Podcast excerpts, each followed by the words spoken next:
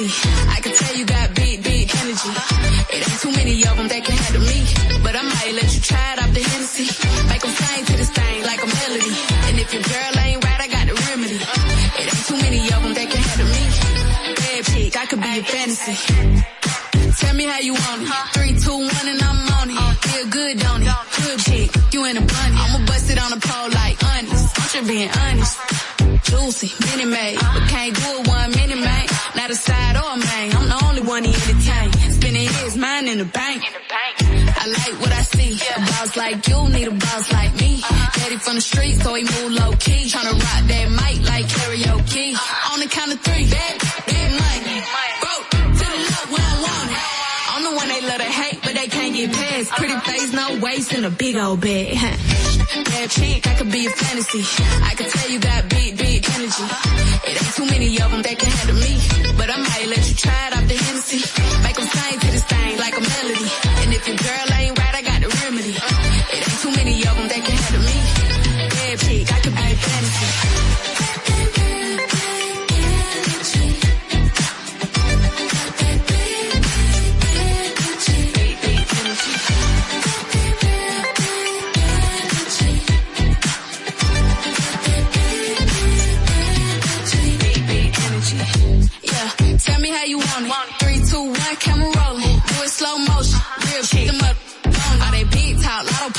I'm just being honest. Lingerie, Dolce, blindfold. Tie me to the bed while we role play. not skill foreplay, play, kiddo kitty cold case. I'm about shit, but tonight we do it your way. On the count of three, bad, bad.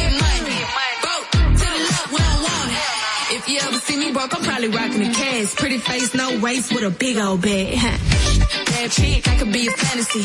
I could tell you got big, big energy. It ain't too many of them that can handle me. But I might let you try it out the Hennessy. Make them sing to this thing like a melody. And if your girl ain't right, I got the remedy. It ain't too many of them that can handle me. Bad chick, I could be a fantasy.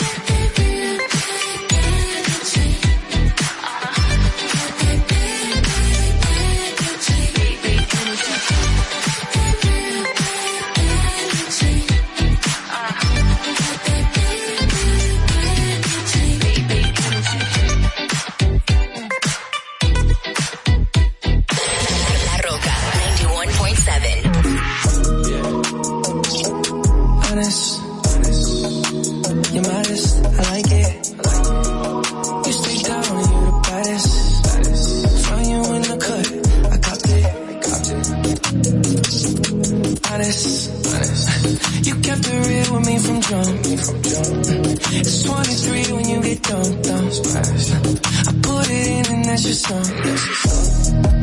Off top, you the sun in my morning. I try to get away, but it's boring. You're my safe haven, I need it all alone. And you're my dime piece and I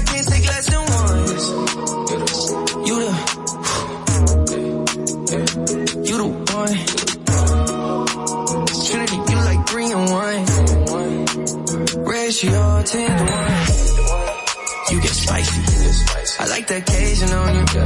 On occasion, that's your testimony. I like that hazel on you. I look straight in your eyes, holy matrimony. Honest, honest. You're modest, I like it. I like it. You stay down and you're the brightest. Find you in the cut, I got it. Yes. Honest. Honest. You kept it real with me from jump. It's 23 when you get done.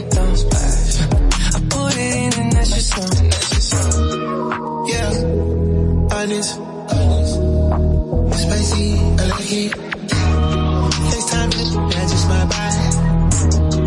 Throw it back on the couch and just my try.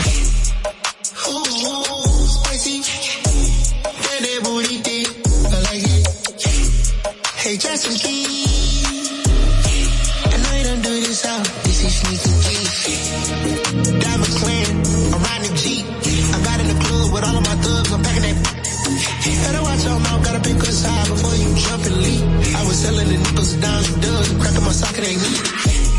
Baby, I like it. I'ma pull that double R to your crib just for once. It's 23 when you get done. Me and JB smoke skunk. Ooh, honest. You're modest, I like it. You stay down you're the baddest. Find you in the cut.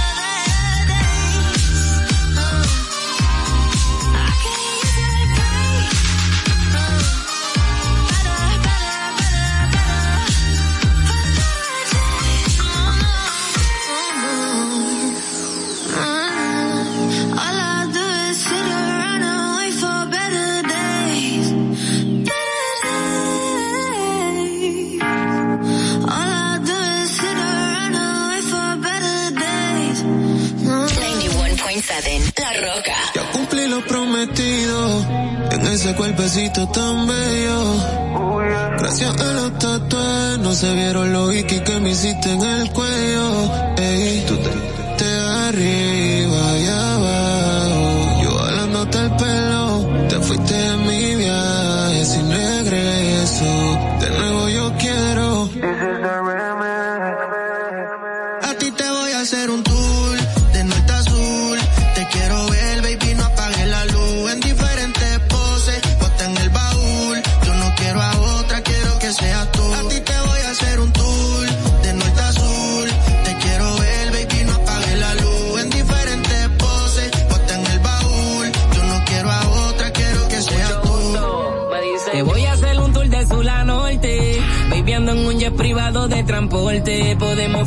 piloto no dice nada y antes de aterrizar te voy a llenar de ponche el pasaporte. Así que acuéstate que la zapata no dejó la cama ready. Que bien te queda el panticito de y más, Tranquila, te lo quito enseguida. No te duele a tu estás sólida. Y bien chula, bien guapa, bonita, sencilla y conmigo bien sata. Empezó media tímida, ahora está en otra etapa. Me lo pide sin capa y me deja hacerle un tour corte azul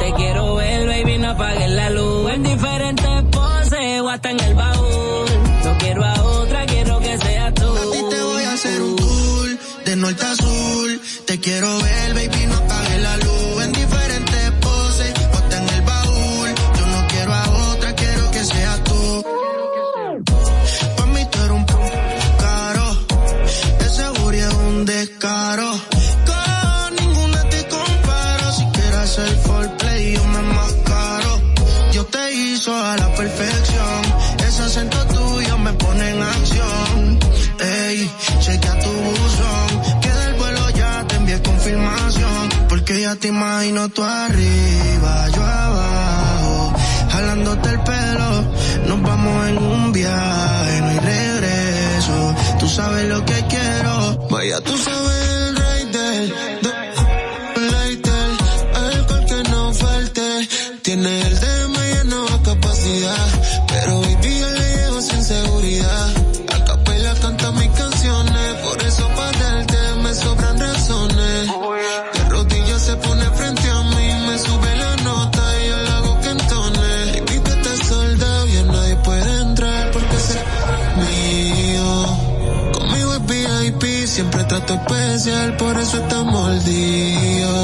A ti te voy a hacer un tour de norte azul, Te quiero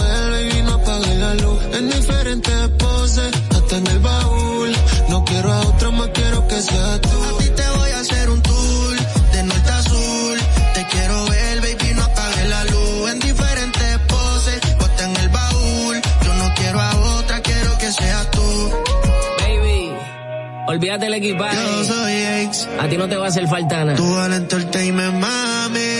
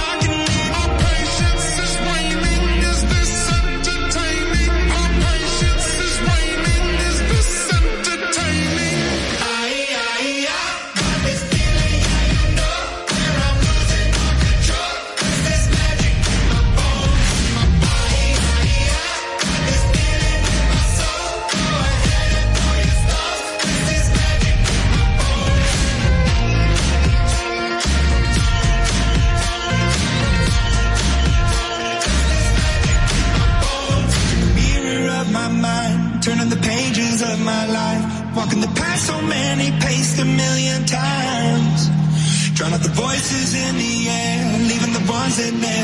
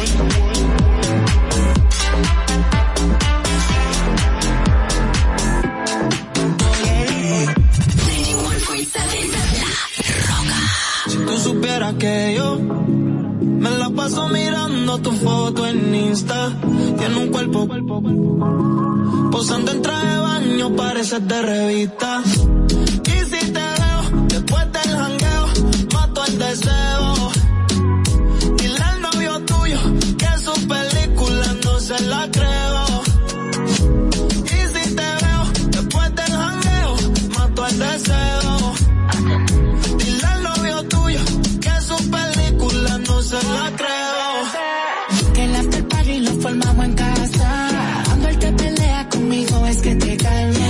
La ropa te la quitas desde la entrada. llega todo te emociona, luego te vas como si nada. Dice que tiene novio, pero no como yo. Lo que trato al zoom y te conectaba. A cada foto que sube le hago reaction. Y siempre que la sube escriben en directo en los captions. La nota me da contigo. Y más en cuando hace frío. Al mundo solo somos amigos. Nos aseguramos que nadie sea testigo. Y si te veo después del jangueo, mato el deseo. Dile al novio tuyo que su película no se la creo.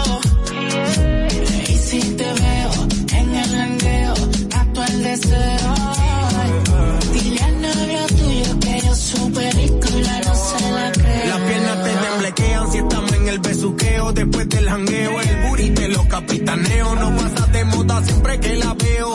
en su apogeo, voy directo sin rodeo.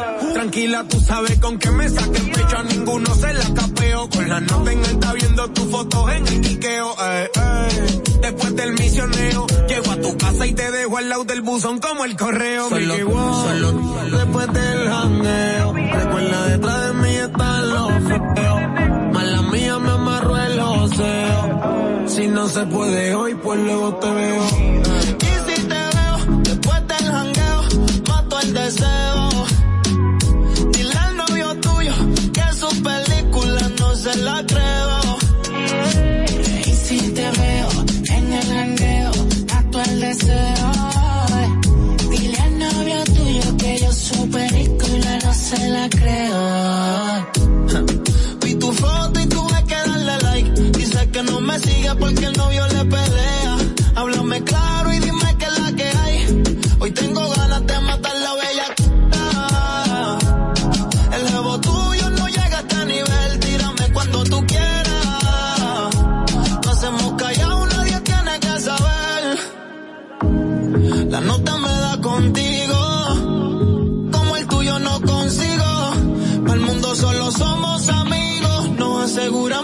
nadie sea testigo.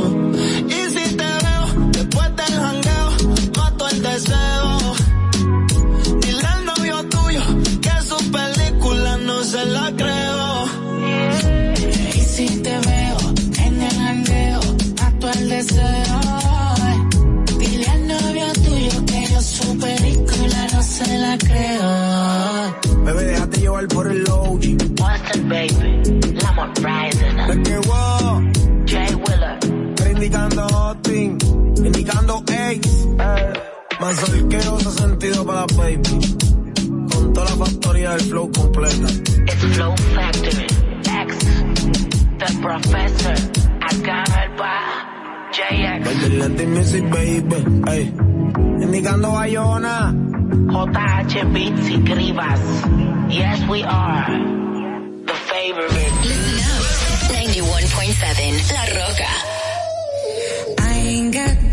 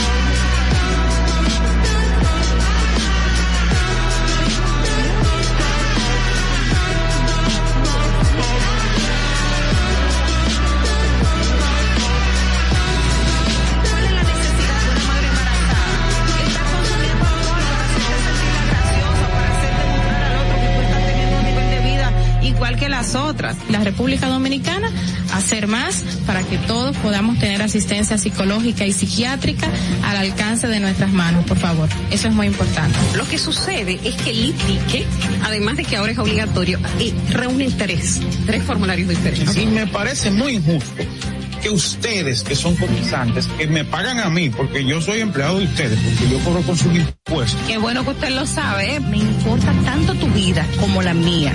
Claro, primero me importo yo, porque desde mi bienestar yo podré amarte de forma correcta. sé que hay tanta gente haciendo comunicación que no debería, que no, no estudió la carrera, que no se preparó para hacerlo. Y entonces, inclusive, llegan a tener renombre y peso y la gente toma como cierto lo que sale de su boca y, eso es tan delicado. Bueno, muchísimas gracias a todos ustedes, Ogla, Carla. Les quiero dejar con esta frasecita que para mí siempre ha sido muy importante en el momento que digo, ¿por qué no tengo esto? ¿Por qué no tengo lo otro? Y me, recuerdo a mí misma que lo importante no es qué tanto yo tengo, sino lo que yo hago con lo poco o mucho que tenga. Muchísimas gracias y bendecido día para todos. HD, El Gusto Producciones, Dominican Network y Vega TV Canal 48 de Claro y 52 de Altiz presentan a Dolphy Telae, Pérez, Carla Pimentel y Natalie Faxas en Distrito Informativo.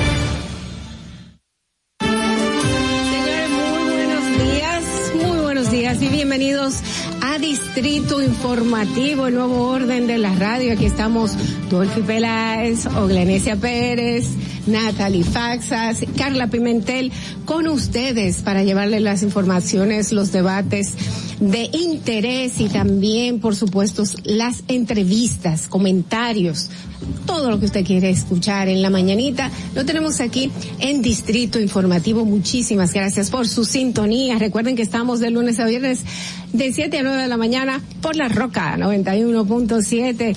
Si vas en tu vehículo, te vamos a acompañar. Llegamos al norte hasta hasta Villa Altagracia, por el sur hasta San Cristóbal y el este hasta San Pedro de Macorís. Puedes vernos en nuestro canal de YouTube. Estamos en Distrito Informativo. Entra, búscalo y en vivo estaremos para ti. Síguenos en nuestras redes sociales. Estamos en Twitter y en Instagram también como Distrito Informativo. Llámanos, puedes hacer tus denuncias. Quiero que apuntes este teléfono porque puedes mandarnos tus notas de voz, tus videos también a nuestro WhatsApp que es 1-862-320-0075 y por ahí hacer las denuncias y nosotros las hacemos públicas. Nuestra línea sin cargos es 809-219-47. También pueden vernos en Televisión Nacional a través de Vega TV que son los, canales 48 de Claro y 52 de Altiz. Para todo el mundo estamos en la plataforma Dominican Networks. Recuerda, recuerda que puedes descargarla de cualquier dispositivo inteligente. Escúchanos en Apple Podcasts, Google Podcasts, iHeartRadio y en Spotify. Nuestros comentarios, nuestras entrevistas, debates, todo lo puedes ver en nuestro canal de YouTube Distrito Informativo. Recuerda suscribirte, activar las notificaciones y también darle like y dejarnos tus comentarios que también los vamos a hacer públicos. Muy buenos días, energía y vamos a trabajar. Distrito Informativo está en el aire. Buenos Buenos días, Carla. Buenos días, Natalie. Buenos días, Hola. ¿Cómo están, chicas? Buenos días, todo muy bien. Gracias a Dios. Felices estar aquí con todos ustedes y traerles eh, todas esas informaciones fresquecitas y bien profundas. Así que más adelante vamos a ver y vamos a conocer sobre nuevas afiliaciones irregulares que se han dado en la República Dominicana y otros casos que han sometido al respecto las autoridades autoridades de la tesorería de la de la tesorería social de la República Dominicana. Eso está fuerte podemos seguir en esto. Ojo, pero fresco. Pues. Mira, otra información que buenos días amigos, gracias por acompañarnos desde bien temprano, a quienes nos escuchan desde las siete, tres de la mañana. Bueno, otra información que quizás debemos de profundizar es la buena noticia y las implicaciones que tiene de que la República Dominicana pueda en adelante pues exportar carnes hacia los Estados Unidos. Ay, sí. Bueno, siguiendo con las buenas noticias, buenos oh. días a todo el público, pues hoy hay una gran noticia, es que mi bella madre Betania cumple años. yo estoy aquí, simplemente tengo que decir y aprovechar. No simplemente, sino, ustedes saben, cómo manda la ley. Felicidades a mi madre hermosa, gracias mami por todo lo que eres y has hecho y ¿qué puedo decir? Lo que siempre digo, porque todo el mundo lo ve, tú sí dices amor, pero es que yo la amo y amo a toda mi familia, pero gracias.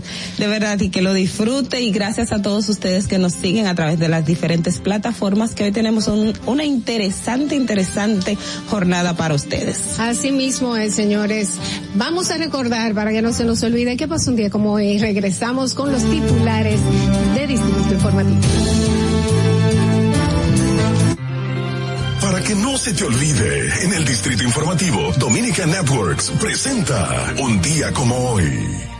Un día como hoy, 5 de mayo de 1996, las autoridades descubren el cadáver del niño José Rafael Llenas Aibar, asesinado por su primo Mario Redondo Llenas y su cómplice Juan Manuel Moliné Rodríguez. Un día como hoy, en el año 2014, el cardenal Nicolás de Jesús López Rodríguez denuncia una alegada confabulación perversa de naciones, poderes políticos y económicos en procura de humillar el país ante su decisión de aplicar normas migratorias relacionadas con Haití. Un día como hoy en el año 2006 es creado el municipio Guayacanes, perteneciente a la provincia de San Pedro de Macorís, siendo designado el licenciado Raúl Custodio como su primer síndico municipal mediante el decreto 623-06 del 22 de diciembre del mismo año. Un día como hoy en el año 2010, luego de varias posposiciones, se transfirió a Venezuela el 49% de las acciones de la refinería dominicana de petróleo. La firma del contrato de compra y venta fue rubricada por el ministro de Hacienda Vicente Bengoa y Rafael Ramírez, ministro de Energía, Petróleo y presidente de Petróleos de Venezuela. Los presidentes Leonel Fernández y Hugo Chávez participaron en la firma como testigos de honor. Fernández dijo que los acuerdos con Venezuela, sobre todo el de la venta de repidonza, eran de gran beneficio para ambas naciones. Un día como hoy se celebra en la República Dominicana el Día Nacional del Árbol. En este día, recordamos que debemos proteger los árboles, ya que son esenciales para la vida de nuestro planeta. Para que no se olvide, en Distrito Informativo te lo recordamos, un día como hoy. Distrito Informativo Hoy es el Día Internacional del Árbol y vamos a celebrarlo en el día de hoy. Yo voy a sembrar una mata de mango. Siempre productiva. hay que hacerlo, hay que hacerlo, porque yo creo que yo puedo lograr en, mi, en la parte de atrás tener una matita de mango, aunque los mangos me salgan chiquititos. bueno, eh, señores, a continuación las principales noticias en Distrito Informativo para hoy jueves 5 de mayo del 2022. La acusación presentada por la Procuraduría Especializada de Persecución de la Corrupción Administrativa PEPCA en contra de los implicados en los casos Coral y Coral 5G cuenta con 30 personas físicas y 18 personas jurídicas acusados de defraudar el Estado Dominicano con más de 4 mil millones de pesos.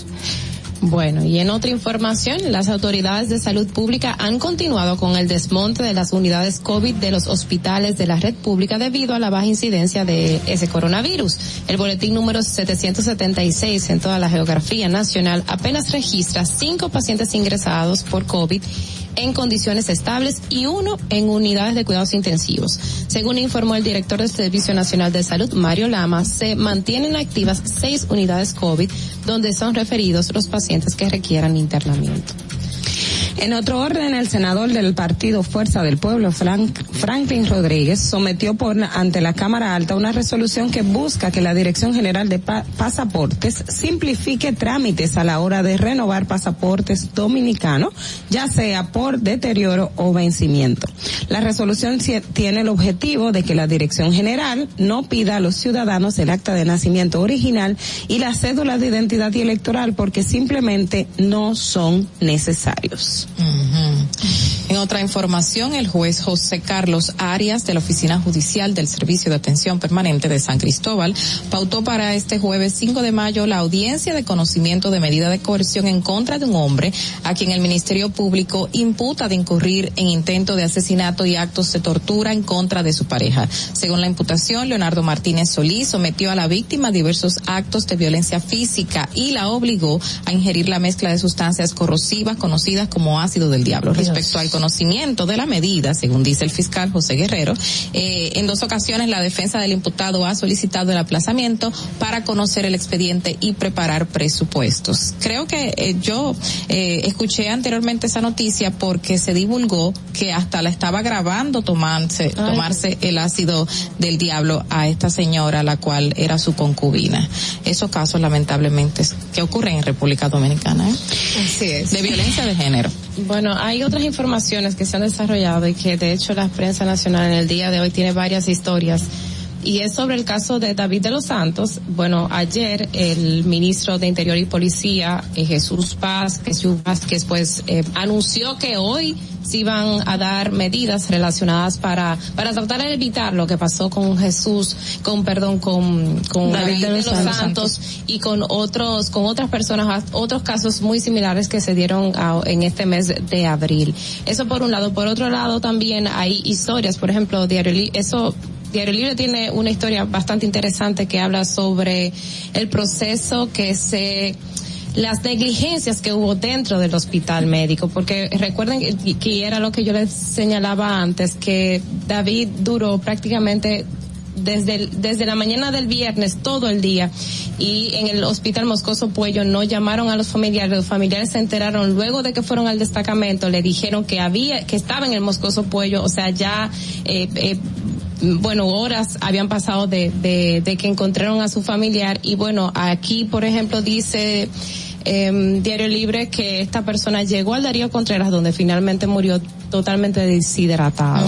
Miren, eh, con relación a este mismo tema, ayer la directora de, de hospitales, Yocasta Guzmán, bueno, no recuerdo el apellido, pero sí sé que es Yocasta, hablaba y presentaba eh, parte del expediente del caso David de los Santos y dice que el Moscoso Puello tiene cámaras y que las cámaras, eh, hay la grabación de todo lo que aconteció, pero sí presentó el, el historial clínico que al paciente se le hicieron dos tomografías, que se le hicieron analíticas, que se, eh, um, se, canalizó algunos, procedimientos. Se ella no pudo dar, no pudo dar detalles porque son temas privados. Eh, porque para llegar deshidratado a ti no te pusieron un suero. Eh, bueno, ahí está el punto. Eh, la otra parte es que los familiares al paciente lo iban a trasladar según el historial clínico que aparece ahí. Por eso es que hay que investigar todos los puntos que a él lo iban a trasladar al Ney Arias Lora. Él llegó jueves a las 8 de la mañana al, al hospital Moscoso Puello.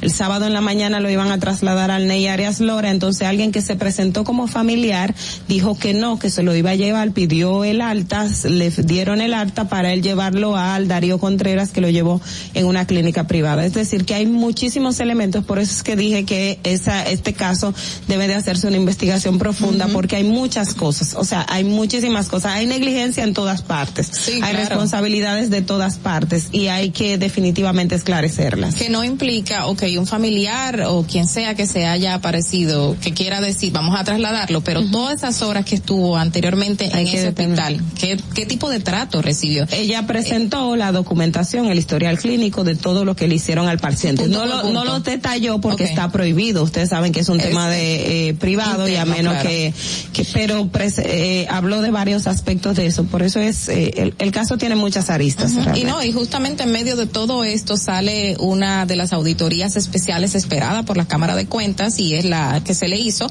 a la Policía Nacional, que justamente detalla una serie de elementos, entre ellos que dice los requerimientos establecidos en las matrices de normas básicas de control interno, NOVASI, que definen el nivel mínimo de calidad o marco general requerido, requerido para el manejo de la institución gubernamental, se encuentra sin ningún tipo de criterio o sea que necesita una base mayor para que esto pueda funcionar internamente. Hay muchísima negligencia que resalta la misma auditoría que revela que no cuenta ningún con ningún plan estratégico actualizado, todo está desfasado y obviamente a lo interno no existe ese control y manejo eh, con sus agentes, entre otros elementos que le vamos a detallar más adelante, que es muy importante que se les preste atención debido a que esto revela que necesitamos más control control interno para que se tenga más control externo de las mismas autoridades policiales. Así es. Señores, y no sé si ustedes recuerdan, pero obviamente yo voy a hablar, la gallina ponedora ayer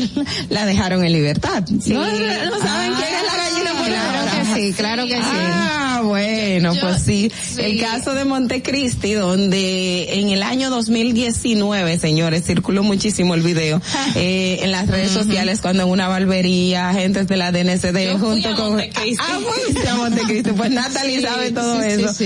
Pues en el día de ayer se dio a conocer que descargaron a, todos los implicados y que De, la fiscal. Ella era fiscalizadora, creo, porque no era fiscal eh, de carrera.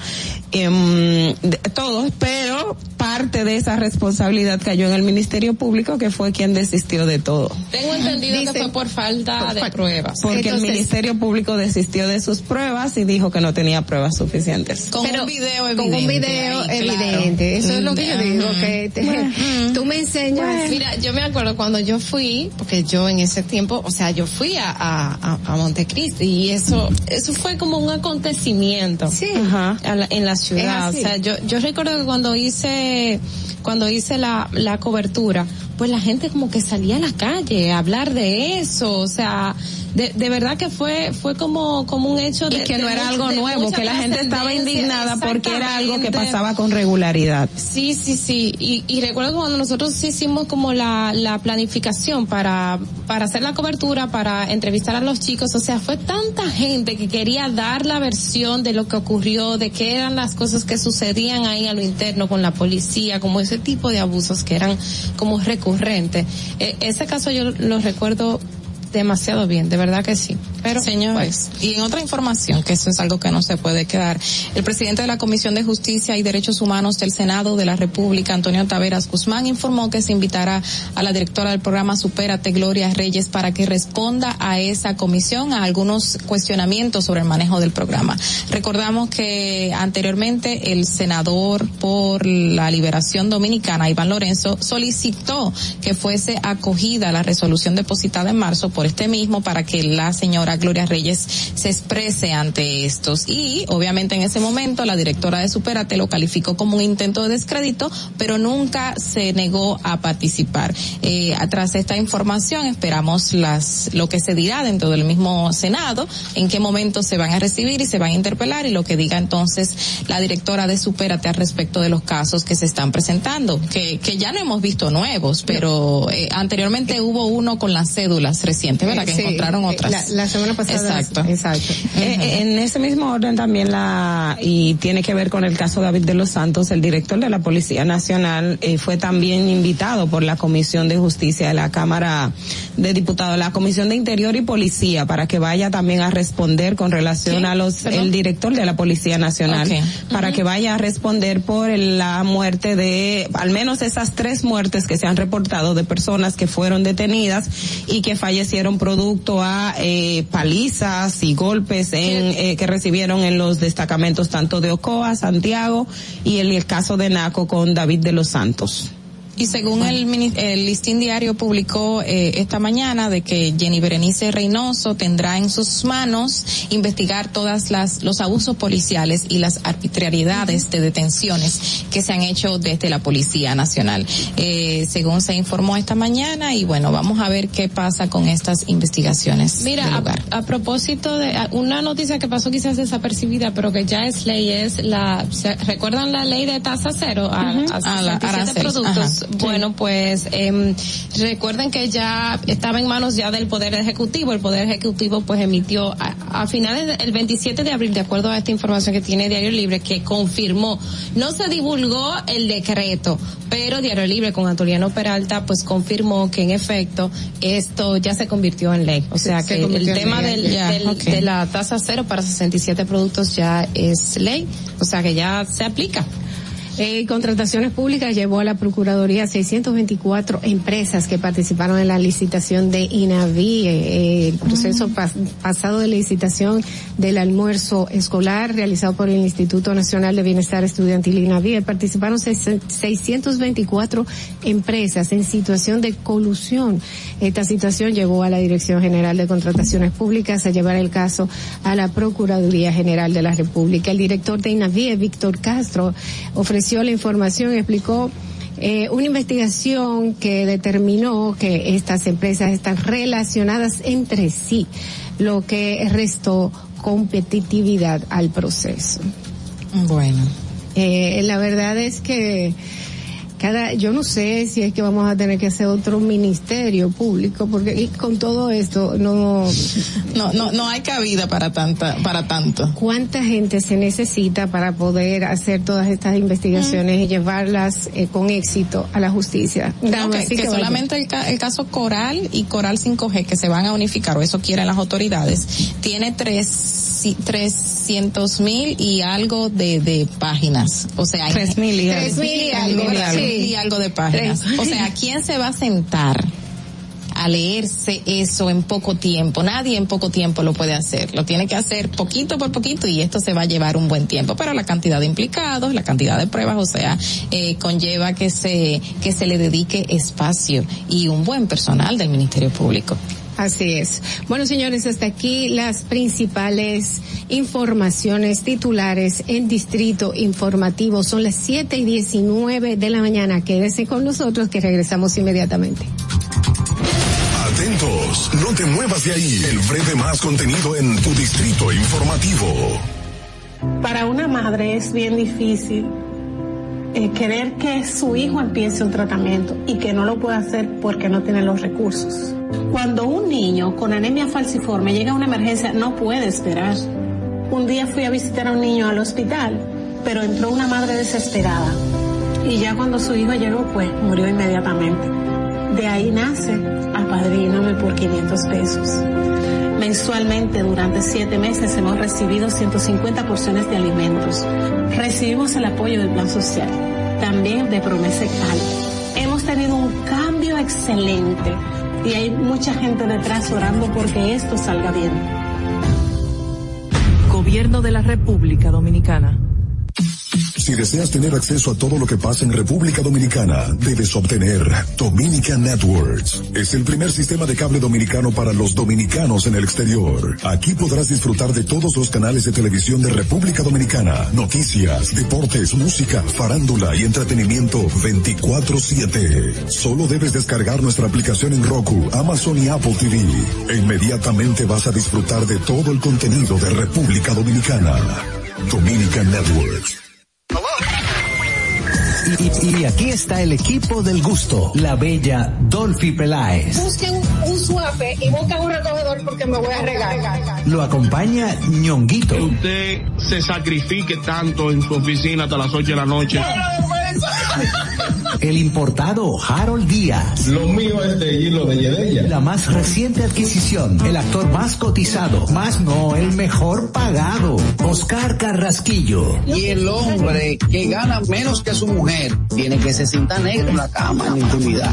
La enérgica, la del gritico. Samantha Díaz. Y quiero que sepan que tengo dos semanas haciendo dieta y ¿saben lo que he perdido? ¿Qué perdido? ¿Cuánto? Tiempo. 14 días de felicidad. Nuestra chama importante Rosada, Caterina Mesti. Juan...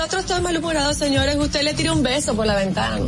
Juan Carlos Pichardo. Señores, esto es el gusto de las 12. Sintonice a partir de las 12 del mediodía por La Roca 91.7. Si quieres más diversión, no busques. No hay más.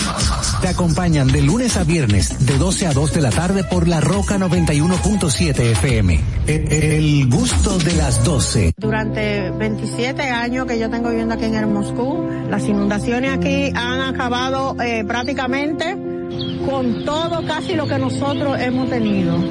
Estaba yo con una incertidumbre, vas a llover, no vamos a inundar, otro año más inundado, pero gracias a Dios llovió y no nos inundamos. Y a nuestro señor presidente, porque él continuó la obra.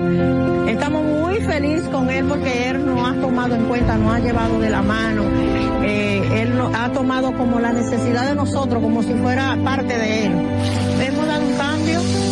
verdaderamente maravilloso. Yo lo digo claro, yo soy parte del cambio. Gobierno de la República Dominicana. Sabemos que las bocinas y los ruidos son molestosos. Por eso te traemos el Distrito Informativo. Tus mañanas ahora serán más frescas e informadas con el equipo de profesionales más completo de la República Dominicana. Distrito Informativo, de lunes a viernes de 7 a 9 de la mañana por La Roca 917 FM, Vega TV y Dominica Networks.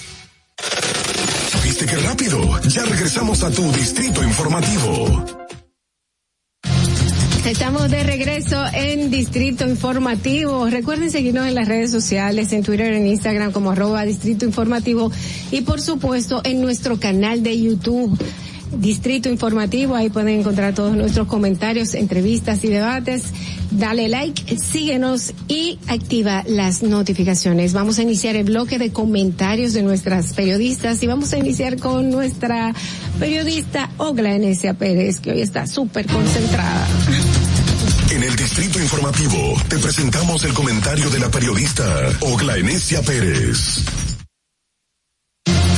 Bueno, eh, como Dolphy decía, estaba bien concentrada porque estaba eh, hojeando unas páginas de lo que fue la, audiencia donde se determinó el descargo de quien fuese fiscal de Montecristi o fiscalizadora de Montecristi que en agosto de 2019 se le imputó junto a agentes de la DNCD estar colocando sustancias controladas, específicamente marihuana, drogas, a personas en una valvería en esa localidad.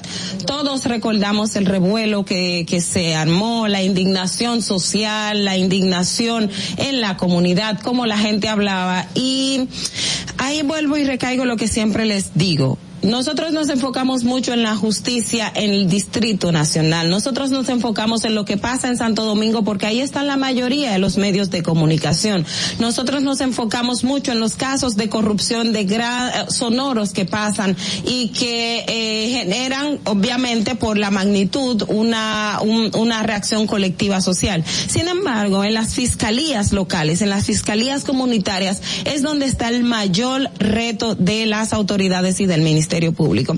¿Y por qué lo digo? Porque precisamente hasta ahora la información que tenemos, porque el acta de audiencia, la audiencia se hizo el día 3 de mayo, es decir, que hacen dos días que se produjo la, la, la decisión, la, la decisión íntegra se va a leer para el día um, 17 de mayo, que es donde el tribunal tiene fijado dar su audiencia. Sin embargo, en el resumen que hasta ahora nosotros tenemos del acta de audiencia que ocurrió en este momento, pues el Ministerio Público, el procurador de la Corte, desistió de los testimonios de varias testimonios de varios de, de, de las personas que formaban parte como del sustento probatorio para este caso.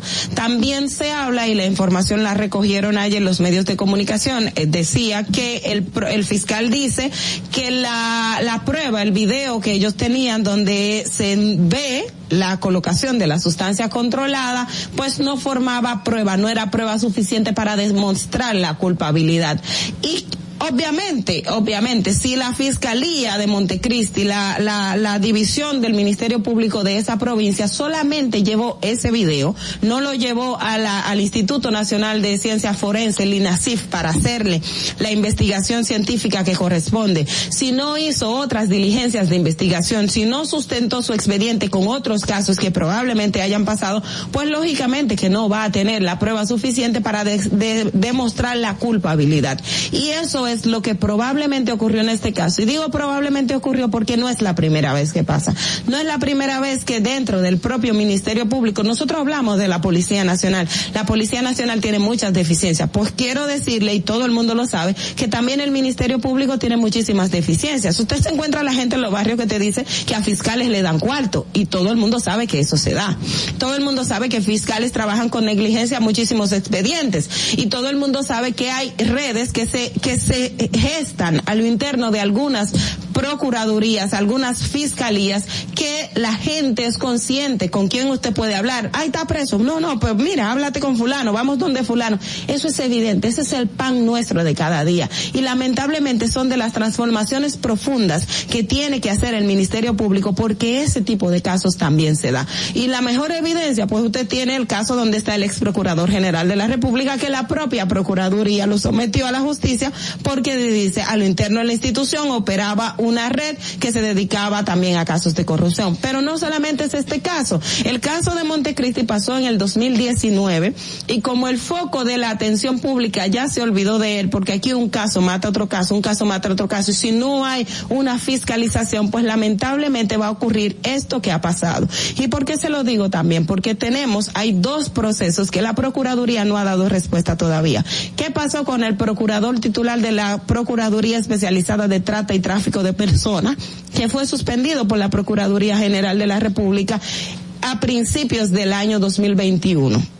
¿Dónde está esa investigación? ¿Qué ha pasado con él? Nosotros no lo sabemos. ¿Qué pasó con el fiscal titular de Mao, que también se le suspendió porque salieron varias denuncias de personas de que él falsificaba expedientes, armaba una, un proceso judicial para someter a una persona a la justicia y también los extorsionaba? Que también salieron los videos donde él estaba golpeando a un abogado y que él le dijo a la periodista Adis Burgos que por un golpe en el dedo que le dio el celular del abogado, él sufrió hasta consecuencias en el cuello.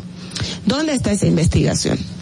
El Ministerio Público tiene debilidades, señores el Ministerio Público tiene muchísimas falencias que son culpables de las cosas que están pasando en esta sociedad y que nosotros nos indignamos. El caso que pasó en la Valvería de Montecristi, que todo el mundo sabe que pasó tal cual porque la comunidad entera se volcó a decirle, no es la primera vez que pasa. Y se encontraron muchísimos testimonios al respecto. Y la manera, y en el video se vio la operación que se hizo en ese momento, todos nos dimos cuenta que ahí hubo falta, porque el Ministerio Público no buscó las pruebas. ¿Por qué el Ministerio Público no sustentó ese expediente? ¿Por qué hubo complicidad? ¿A quién más estarían tapando en esa red que todo el mundo sabe que operaba a lo interno y en ese sector? Y lo digo en ese sector porque hay otros, pero no se han sacado los casos. Pero ¿qué pasa con los otros casos que el Ministerio Público investiga y suspende de los fiscales que nosotros no tenemos información de ello? No es solo la Policía Nacional no es solo la Policía Nacional, el Ministerio Público también tiene, tiene muchas debilidades, tiene mucha deficiencia y eso también hay que atacarlo. Fernando. Distrito Informativo. Bueno, señores. Bueno, señores, continuamos con Distrito Informativo. Eh, eh, eh llena de razón como siempre en tu boca. Vamos a continuar con los comentarios de nuestras periodistas. Es el turno de Carla Pimentel. Adelante, Carla. En el Distrito Informativo te presentamos el comentario de la periodista Carla Pimentel.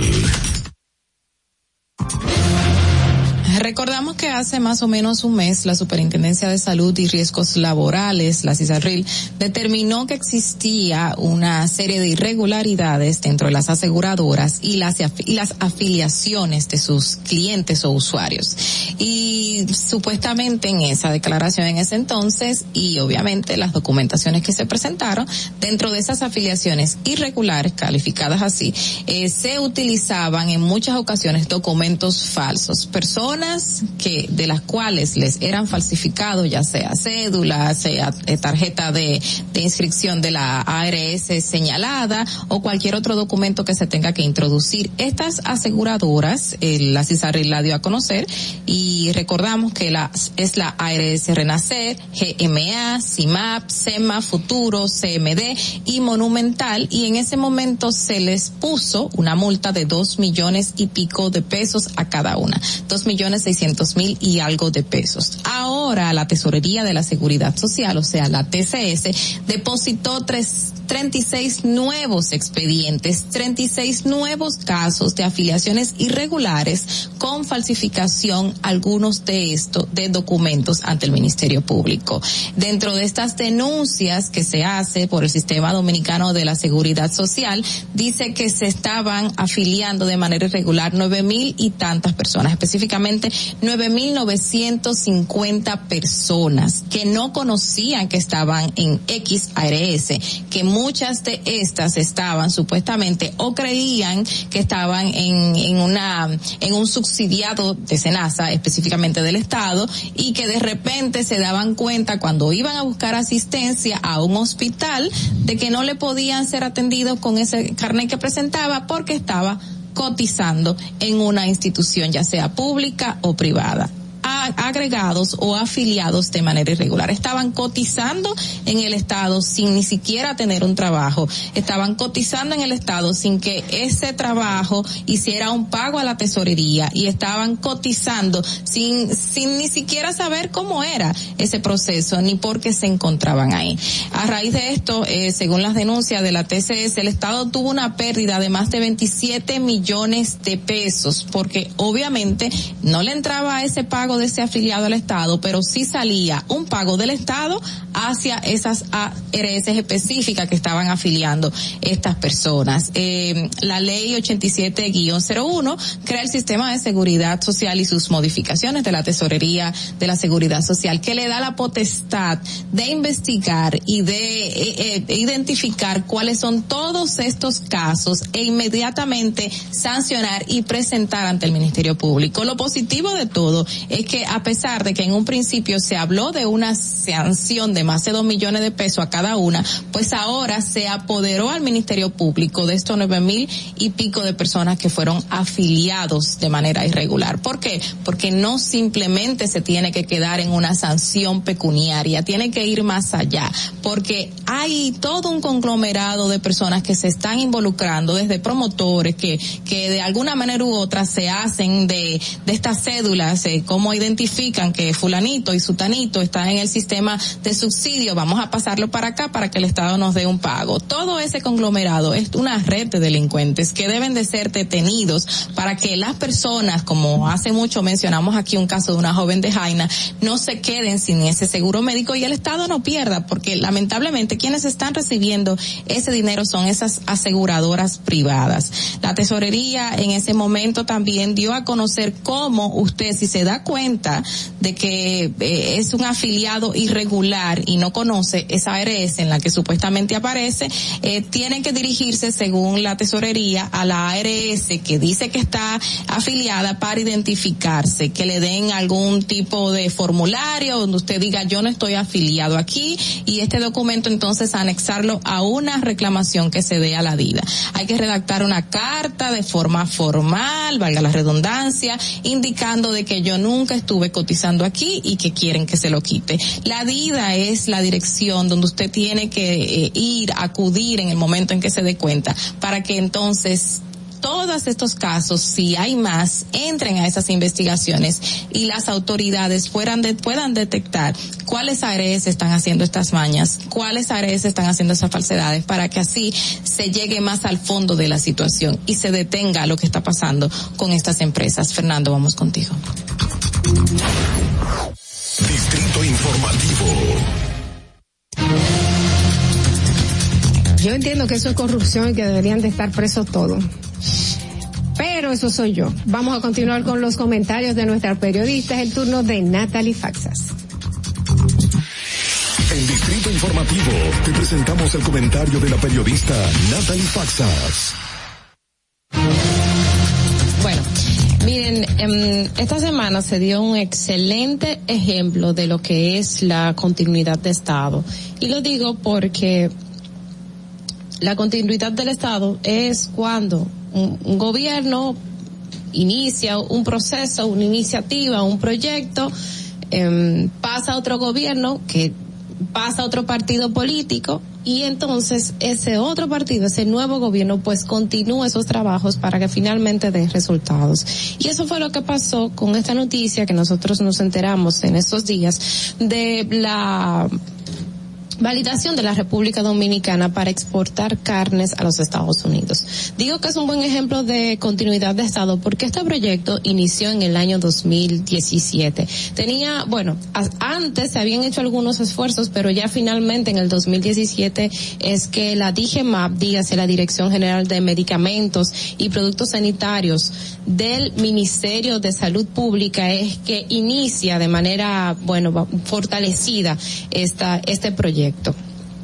Inició en el 2017, duró dos años solamente de papeleos se les exigió a ese equipo incluso hasta la hasta documentos que pudieran validar que ese equipo que estaba trabajando en ese proyecto, en esa validación de la República Dominicana, hasta comprobantes de pago de que de que eran mm, de que eran empleados públicos, o sea, de que el gobierno era el gobierno que le estaba pagando a, a, a este equipo. En el año 2021 es que finalmente se hace como una visita técnica del Departamento de Agricultura, o sea, vienen técnicos desde el Departamento de Agricultura. Previamente, en el año 2000, eh, esa visita se iba a realizar en el año 2020, no se realizó por el tema de COVID, se hace en el 2021 y estas personas visitan no solamente las oficinas de DGMAP, sino también las, las plantas, los establecimientos que estaban interesados en, en hacer esas exportaciones y que previamente el Ministerio de la Salud Pública les había validado y que cumplían de acuerdo con la con, los con los parámetros nacionales cumplían con estas condiciones. Entonces, los técnicos de Estados Unidos fueron también a estas plantas a validar la información que había dado la República Dominicana tres empresas ya finalmente fueron validadas, solamente tres, fíjense. Estas son Carnes A y B, de Grupo Alonso, Mercarne SRL y también Agrocarne, que pertenece a Central Romana.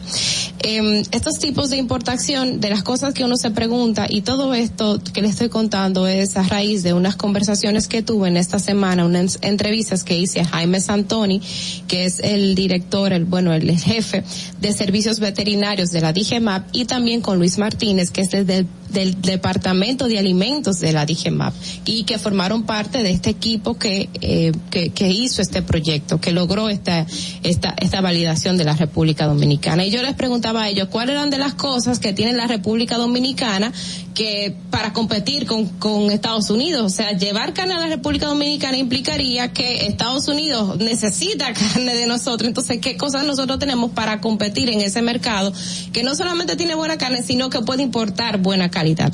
Y de las cosas que señalaban eran básicamente tres. Primero, la cercanía que tenemos con Estados Unidos, que podemos competir porque nuestra carne llega relativamente fresca en comparación con otros países, también la característica de que nosotros tenemos una carne que se deriva del pasto, de, la alimentación del pasto, y eso es una carne de calidad orgánica que genera mucha demanda. Entonces llega fresca, la cercanía y la y esta condición especial. Otra cosa es señalarles, señores, que este tipo de carne es una carne eh, industrial, es una carne de la que se utiliza para hacer hamburgues, para hacer para hacer hamburguesas ya, para hacer salchichas. Esta carne de res no es un no son cortes de carne, es un eh, eh, este tipo de carne que es muy específico. Termino diciendo que esto primero generará empleos, generará divisas, generará riquezas y lo más importante es que estas tres empresas, es que se puedan seguir ampliando este sector y ampliando la cantidad de empresas que puedan e introducirse al, mercado de exportación de carne hacia los Estados Unidos, porque mientras más empresas participen, pues nos generará más empleo, más riquezas, más divisas para la República Dominicana. Fernando, vamos contigo. Distrito Informativo las empresas eh, cárnicas que se, que se pongan las pilas para que todas pues puedan llegar a cumplir con, con esto. Y mientras más, porque no es que tú puedes matar que una vaca en tu casa y mandarla para allá, tienes que llevarse unos, como, como una, unas reglas, hay que llevarse unas reglas, hay que, es todo un protocolo sanitario que tiene que, ser aprobado por Estados Unidos. Bueno, eh, son las 7 y 41 de la mañana. Yo no sé ustedes, pero yo estoy preocupada por el tránsito y la gente que todavía no ha salido de su casa. Vamos a ver cómo está el tránsito en Santo Domingo y regresamos. Para que llegues a tiempo y no te compliques con el clima, te traemos en el distrito informativo el tráfico y el tiempo. Y así se encuentra el tráfico y el tiempo a esta hora de la mañana en Santo Domingo.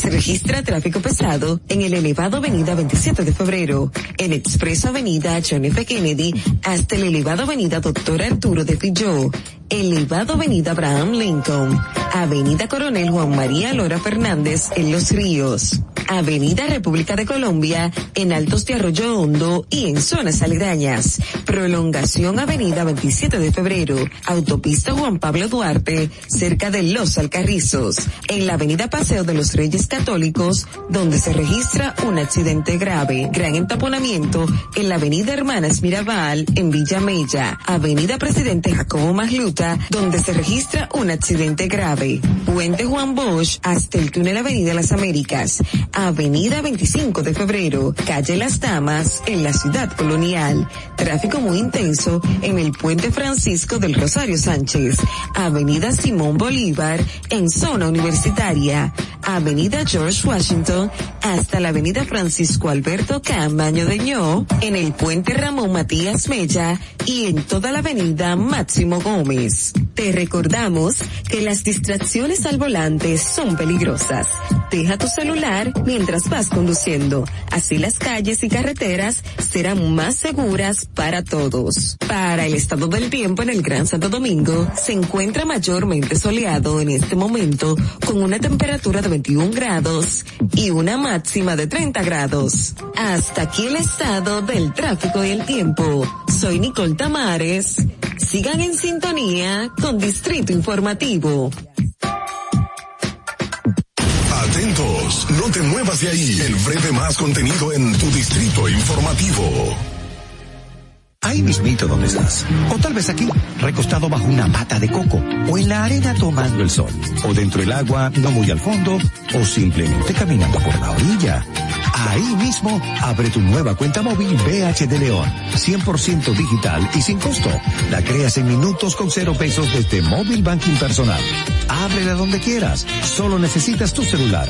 Banco BH de León. Glen Beauty Salón con su Nails Bar Spy Estética somos un centro equipado con las mejores tecnologías de belleza y un personal capacitado listo para que tengas una experiencia glam. Contamos con las técnicas más avanzadas de uñas, spa y centro de estética. Somos especialistas en reparación e hidratación de cabello botox capilar. Glam tiene para ti todo lo que necesitas para consentirte. Visítanos en la prestigiosa zona de Bellavista Llámanos y reserva tu cita al 809-333-5174 y al WhatsApp 849-255-5174. Tenemos un espacio para ti. Glam Beauty Salon, Nails Bar, Spa y Estética. Esto empezó por algo que vi en la casa de un amigo que tenía un estanque con peces. Y yo dije, pero así se quería peces. Pues yo puedo hacerlo. Lo poco que, que yo he tenido lo puse aquí. Me aprobaron un préstamo por lo cual yo he terminado muchas cosas que necesitaba este proyecto. Compré este terreno, me trasladé aquí y ya aquí me ha quedado y me ha dado buen resultado. Gracias a Dios, siempre Dios aquí en este lugar. Gracias a Prumipime. El país está cambiando, el señor Luis Abinader está haciendo un buen trabajo, eh, las cosas están poniendo en regla, está ayudando a muchas personas que necesitan ayuda. Por eso ha sido bueno el cambio. Le doy gracias a toda la gente que me ha apoyado. Gobierno de la República Dominicana. Síguenos en nuestra cuenta de Instagram para mantenerte informado de todo lo que sucede en el programa. Arroba Distrito Informativo.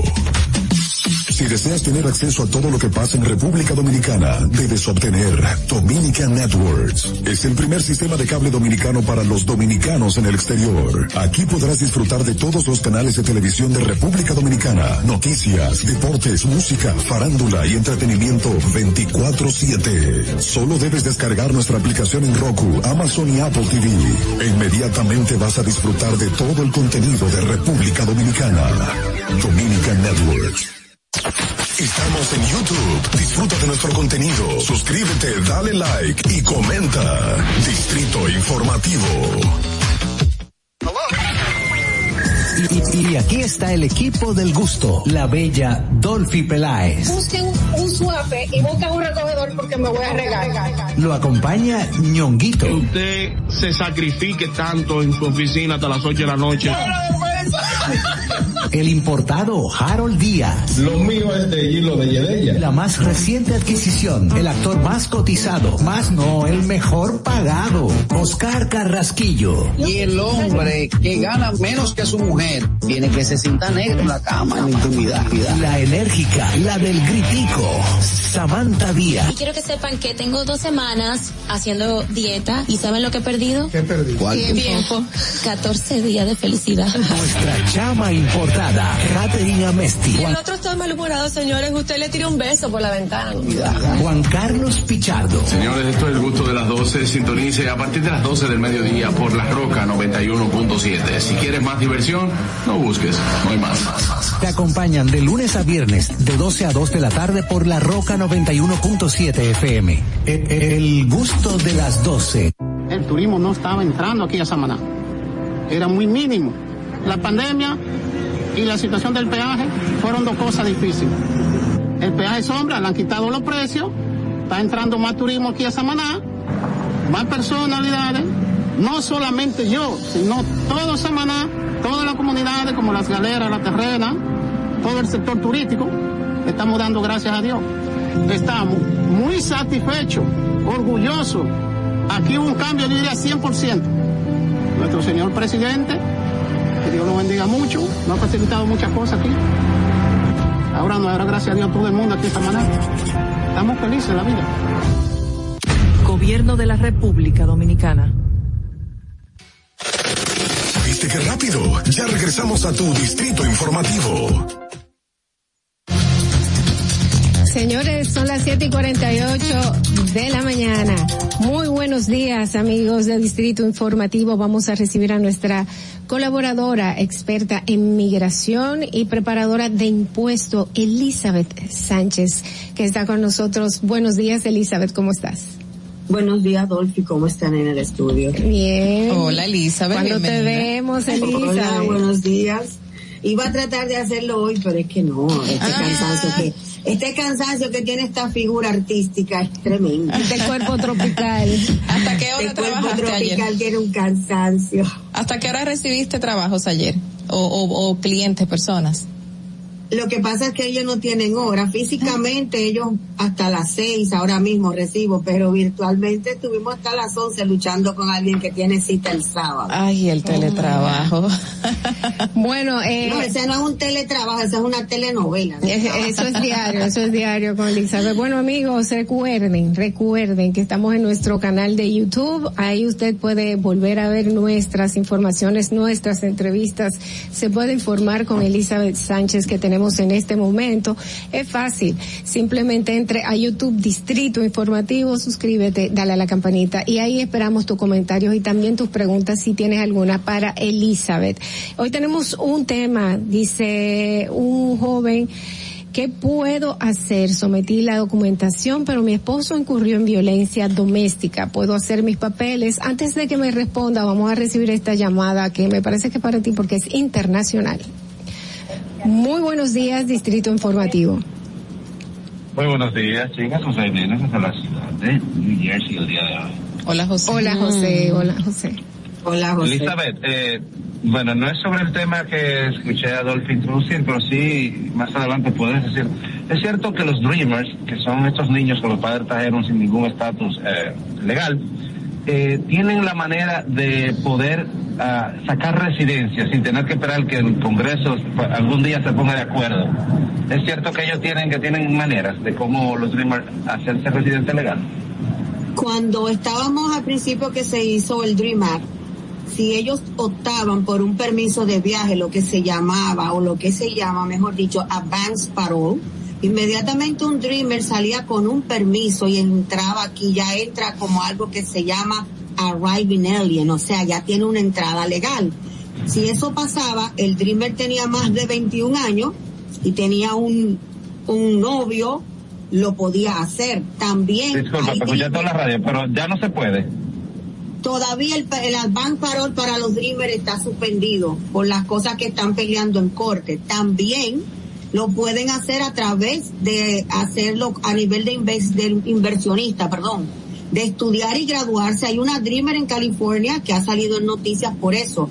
Ella se graduó de abogada, ella formó su propia oficina y al haber tenido una entrada y salida y ya está legal, ella pudo ajustar en base a una EB2 y lo pueden hacer. Claro que si sí. la parte de que los Dreamer pidan permiso para viajar, eso fue bloqueado con la administración Trump recuerden que ahora mismo solamente se puede aplicar por DACA las renovaciones. Las nuevas aplicaciones por Dreamer no se pueden hacer aplicaciones nuevas hasta que esto, este salga de corte. Gracias. Gracias, Bueno, ahora sí vamos al tema eh, de esta de esta joven que dice que sometió su documentación pero su esposo incurrió en violencia doméstica y ella quiere saber si puede hacer sus papeles, si puede continuar con, este proceso. Ok, habría que saber dos cosas. Primero, y no pueden cometer el siguiente error. Si ella sometió su documentación y está aquí dentro de los Estados Unidos, y lo que se llama ajuste de estatus, y por casualidad ya tiene una cita, no puede faltar a la cita. Debe presentarse a su cita en inmigración con toda la documentación que avale la violencia doméstica, si ya esto fue a corte, si ya al esposo o a la esposa, porque hay mujeres que cometen violencia doméstica también en contra del esposo, ya fue a corte, ya fue y fue arrestado por la policía. Primero, no puede dejar de ir a su cita porque no le van a dar la residencia ese día, ya que el peticionario, que es el que incurrió en hacerle violencia doméstica al beneficiario, no está presente. Pero ¿por qué usted debe ir a su cita? Para que demuestre que la violencia doméstica está documentada. El oficial ese día le va a dejar abierta la parte de ajuste de estatus, que es la que permite hacer su documentación aquí. Y usted inmediatamente salga de esa entrevista, aplique para el I-360, que es hacer su residencia usted solo o usted sola por haber incurrido en una violencia doméstica pero debe de ir a su cita. Otro error que voy a aconsejar que no cometa es no se lleve de los consejeros que hay en la calle diciéndole, mira, túmbale la violencia doméstica solamente para que vayan a la cita y te den la residencia. No cometan ese error. La ley te protege. Y si usted le tumba la violencia doméstica a esa persona el día de la entrevista, el oficial migratorio se puede dar cuenta que ese peticionario estuvo detenido por una violencia doméstica con usted. Entonces, ¿qué va a pensar el, el oficial? Ah, pero a lo mejor lo quiere, pero a lo mejor se arregló con él por la cita. Oh, le puede perjudicar. es correcto, y hay muchas maneras de usted demostrar su violencia doméstica. Ojo, tampoco se invente una violencia doméstica y usted mismo se extrae contra la pared para hacer un caso de violencia doméstica, porque también eso incurre en, haber mentido. Y eso pasa. Hay gente que se pasa ah, eso. Mi amor, hay gente que hasta se galletean ellos mismos y, le, hacen un caso a la pareja. En caso de que esta persona, eh, pues, haya sufrido violencia doméstica y no la haya reportado, simplemente se haya ido o tratado de escapar de esta persona sin haber hecho esta denuncia, entonces, ¿qué hace ahí? No va a la cita. ¿Qué hace este No debería ir a la cita y tendría que probarlo que si no fue a la policía tendría un miedo creíble, tiene que tener hasta prueba de que la amenazaban diciéndole si tú me denuncias te puede pasar esto, te puede pasar aquello. Puede haber ido al médico y el médico certificar los golpes que la persona tuvo y tener ese reporte y presentarse también al, a, la, cita con el oficial migratorio y el oficial si lee que el reporte médico dice esta persona fue golpeada, eh, esta persona ya ha venido varias veces, también hay reporte médico. Ahora sí, debería todo el que sufra de una violencia doméstica aquí, debe reportarle, incluso si usted está en el tren, con todo lo que está pasando aquí en Nueva York, usted está viendo en el tren abusos, maltrato, gente matando a otra, y usted no tiene documentación, usted se puede proteger con una visa U Usted puede ser testigo protegido de la fiscalía, ir a la fiscalía, certificar lo que usted vio y la fiscalía lo protege. Hay un papel que se hace y esa es otra cosa que se llama visa U. Claro, la visa U dura más de cinco años, pero si usted ha pasado por eso, usted también tiene derecho a ajustar su, su documentación. ¿Y qué es bueno de la visa U? Si usted entró aquí ilegalmente, fuera de estatus, caminando, la visa U lo protege de no tener que ir a su país de origen a hacer su entrevista. O sea que eh, para una persona que es víctima de violencia eh, hay una protección social para ella en caso de que de que decida eh, salirse de esa relación y estar en territorio eh, norteamericano. Es lo que podemos decir en síntesis. 100%, si usted está en violencia doméstica y la tiene documentada y ya también hay un reporte de la policía, hay una orden de protección en contra de su cónyuge, claro que sí, que usted tiene todo el derecho, incluso si usted ya tiene su primera residencia, usted fue, usted tuvo República Dominicana, en Colombia, y fue a su entrevista con su esposo o esposa, y le dieron una residencia condicional por dos años solamente, y a la hora de usted cambiar la segunda, usted demuestra que usted sufrió crueldad extrema de su cónyuge, a usted le dan su residencia. Y es un caso tan difícil este año, el año pasado, que cuando él me trajo toda la documentación, era hombre. Cuando él me trajo toda la documentación de todo lo que él había sido objeto de sufrimiento y crueldad extrema, lo, leí los reportes de su psicólogo, más una declaración jurada que él me hizo yo le digo que hay cosas que por una residencia no se deben soportar porque el gobierno te protege. Inmigración tiene leyes, las leyes migratorias a veces son difíciles de entender, pero también son justas cuando tienen que serlo. está en ese caso, eche para adelante. Recuerdo un caso de una una señora que fue era ella era de Centroamérica y fue atrapada en la frontera, o sea, tratando de, cruzar Estados Unidos. Pero la chica venía con una, con una, con un antecedente de violencia doméstica y su caso estaba medianamente como documentado.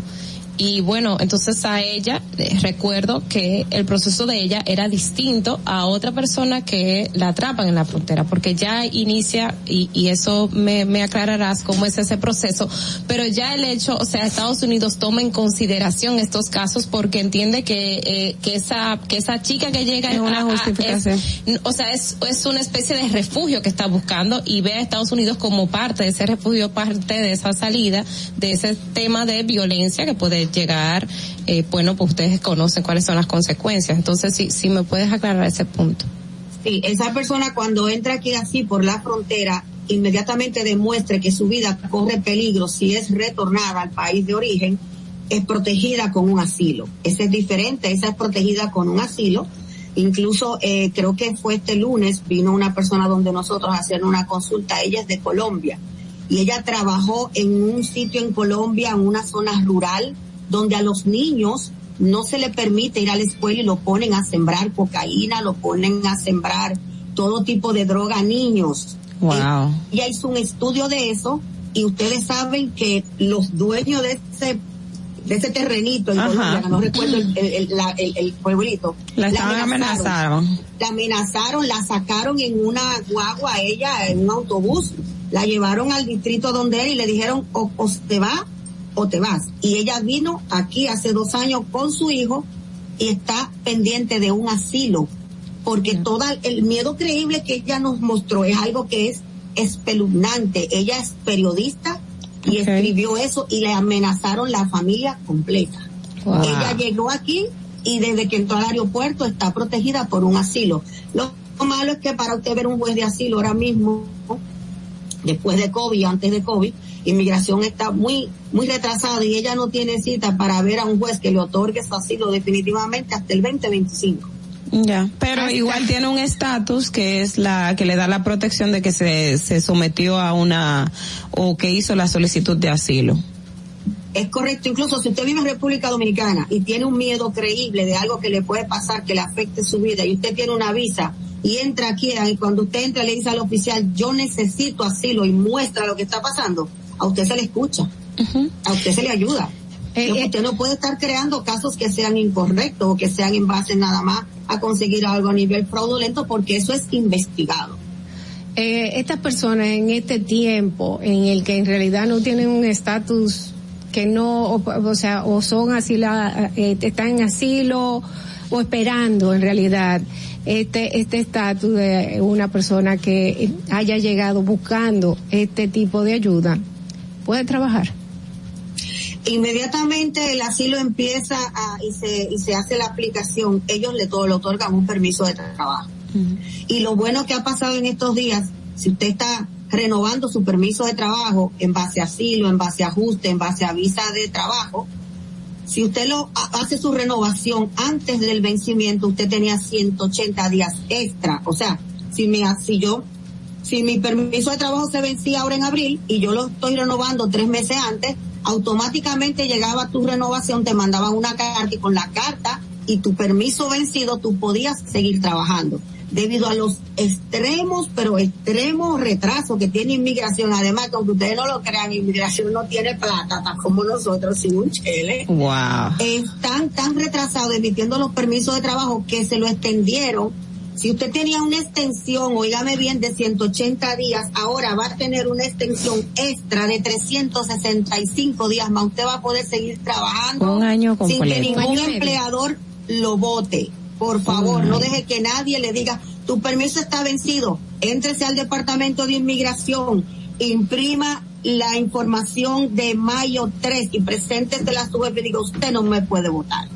Mira, Elizabeth, retomando el tema de la violencia y de alguien que quiera aplicar para las residencias, si en ese proceso es una familia, o sea, que hay hijos envueltos de, en este proceso y una de las partes, ya sea hombre o mujer, decide eh, hacer la denuncia del tema de violencia de intrafamiliar en medio de este proceso de residencia, ¿cómo afectaría eh, la parte de los niños? Eh, ¿Hay un manejo especial? ¿Cómo, cómo, qué ocurre en este caso?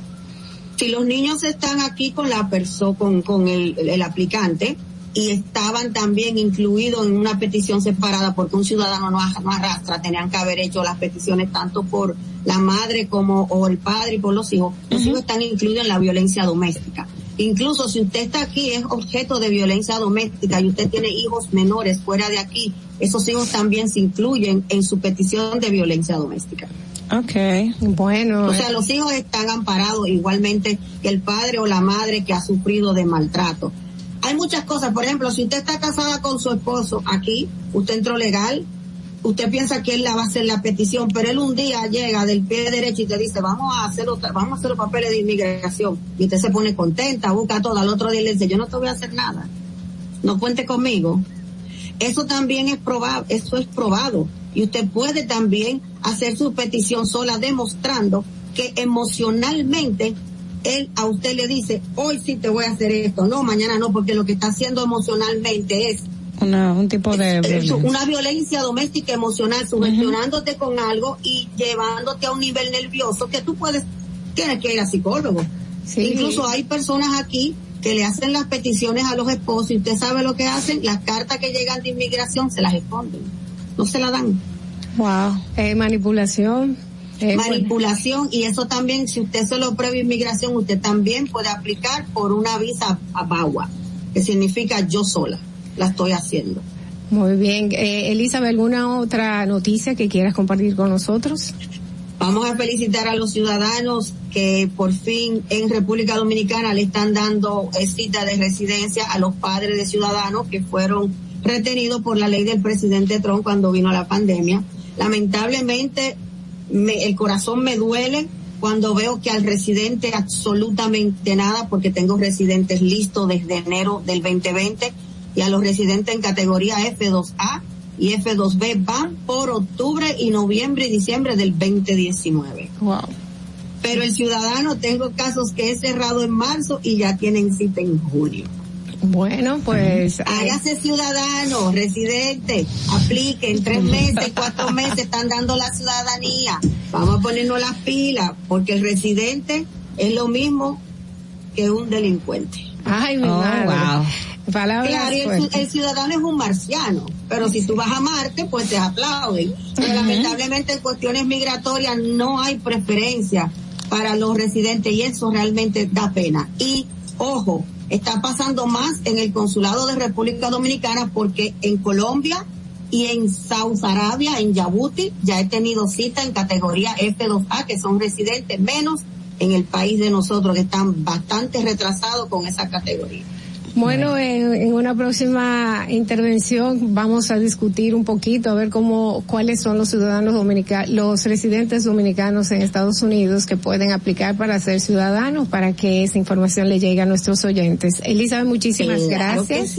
Tus teléfonos para que la gente te llame. 347-899-8612, 347-601-7270 si usted está fuera de Nueva York, podemos trabajar de manera virtual. Vamos a hacernos ciudadanos. Es tan rápido. Tres meses y ya usted está levantando su mano derecha y sacando su pasaporte así. Ah, bueno, pues ya lo sabe. Muchísimas gracias, Elizabeth, por estar con nosotros y darnos todas estas informaciones. Elizabeth Sánchez estuvo con nosotros, experta en migración y también preparadora de impuestos en Estados Unidos. Vamos a continuar con Distrito Informativo 8 y 7 de la mañana. Quédese ahí no te muevas de ahí. El breve más contenido en tu distrito informativo. El turismo no estaba entrando aquí a Samaná. Era muy mínimo. La pandemia y la situación del peaje fueron dos cosas difíciles. El peaje sombra, le han quitado los precios, está entrando más turismo aquí a Samaná, más personalidades, no solamente yo, sino todo Samaná, todas las comunidades como las galeras, la terrena, todo el sector turístico, estamos dando gracias a Dios. Estamos muy satisfechos, orgullosos. Aquí hubo un cambio, yo diría 100%. Nuestro señor presidente, que Dios lo bendiga mucho, nos ha facilitado muchas cosas aquí. Ahora nos dará gracias a Dios todo el mundo aquí en Samaná. Estamos felices en la vida. Gobierno de la República Dominicana. Síguenos en nuestra cuenta de Instagram para mantenerte informado de todo lo que sucede en el programa. Arroba Distrito Informativo. Glen Beauty Salón con su Bar Spy Estética somos un centro equipado con las mejores tecnologías de belleza y un personal capacitado listo para que tengas una experiencia glam. Contamos con las técnicas más avanzadas de uñas, spa y centro de estética. Somos especialistas en reparación e hidratación de cabello botox capilar. Glam tiene para ti todo lo que necesitas para consentirte. Visítanos en la prestigiosa zona de Bellavista. Llámanos y reserva tu cita al 809 333 5170 y al WhatsApp 849-255-5174. Tenemos un espacio para ti. Glam Beauty Salon, Nails Bar, Spa Estética. Y, aquí está el equipo del gusto, la bella Dolphy Peláez. Busquen un suave y busquen un recogedor porque me voy a regar. Lo acompaña ñonguito. usted se sacrifique tanto en su oficina hasta las 8 de la noche. El importado Harold Díaz. Lo mío es de hilo de Yedella. La más reciente adquisición. El actor más cotizado. Más no, el mejor pagado. Oscar Carrasquillo. Y el hombre que gana menos que su mujer. Tiene que se sienta negro en la cama, en intimidad. La enérgica, la del gritico. Samantha Díaz. Y quiero que sepan que tengo dos semanas haciendo dieta. ¿Y saben lo que he perdido? ¿Qué he perdido? ¿Cuánto? Tiempo. 14 días de felicidad. Pues la llama importada, Caterina Mesti. el otro está malhumorado, señores. Usted le tira un beso por la ventana. Juan Carlos Pichardo. Señores, esto es el gusto de las 12. Sintonice a partir de las 12 del mediodía por La Roca 91.7. Si quieres más diversión, no busques. No hay más. Te acompañan de lunes a viernes, de 12 a 2 de la tarde por La Roca 91.7 FM. El gusto de las 12. Soy Ulisa de la Cruz soy estilista en belleza, yo decidí mudarme para acá, pero yo no tenía dinero. Me hablaron de Banca Solidaria pyme. con el primer préstamo compré un sillón y empecé a comprar cositas para el salón. Con el último préstamo que me dieron, pagué todas las deudas que tenía de esos préstamos diarios y semanales. Le exhorto a todas las mujeres emprendedoras, estilistas, que vayan a ProMIPYME. El país va por buen camino porque el gobierno no ha abierto muchas puertas. Estoy mejor ahora, gracias a Dios, y luego a ProMIPYME y al presidente de la República. Me siento agradecida. Gobierno de la República Dominicana. Si quieres participar en el programa, envíanos tu nota de voz o mensaje escrito al WhatsApp 862-320-0075. 862-320-0075. Distrito Informativo. ¿Viste qué rápido? Ya regresamos a tu Distrito Informativo. La tecnología nos rodea y es parte de todos hoy día. En tu distrito informativo te traemos al ingeniero Orlando Jaques. 8 y 12 de la mañana, aquí en Distrito Informativo. Gracias por seguir con nosotros. Recuerden que estamos en nuestro canal de YouTube, Distrito Informativo. Ahí pueden encontrar todos eh, nuestros comentarios, nuestras entrevistas. Vamos, vamos a recibir a nuestro colaborador Orlando Jaques, experto en tecnología. Tenemos temas importantes, es un genio en tecnología.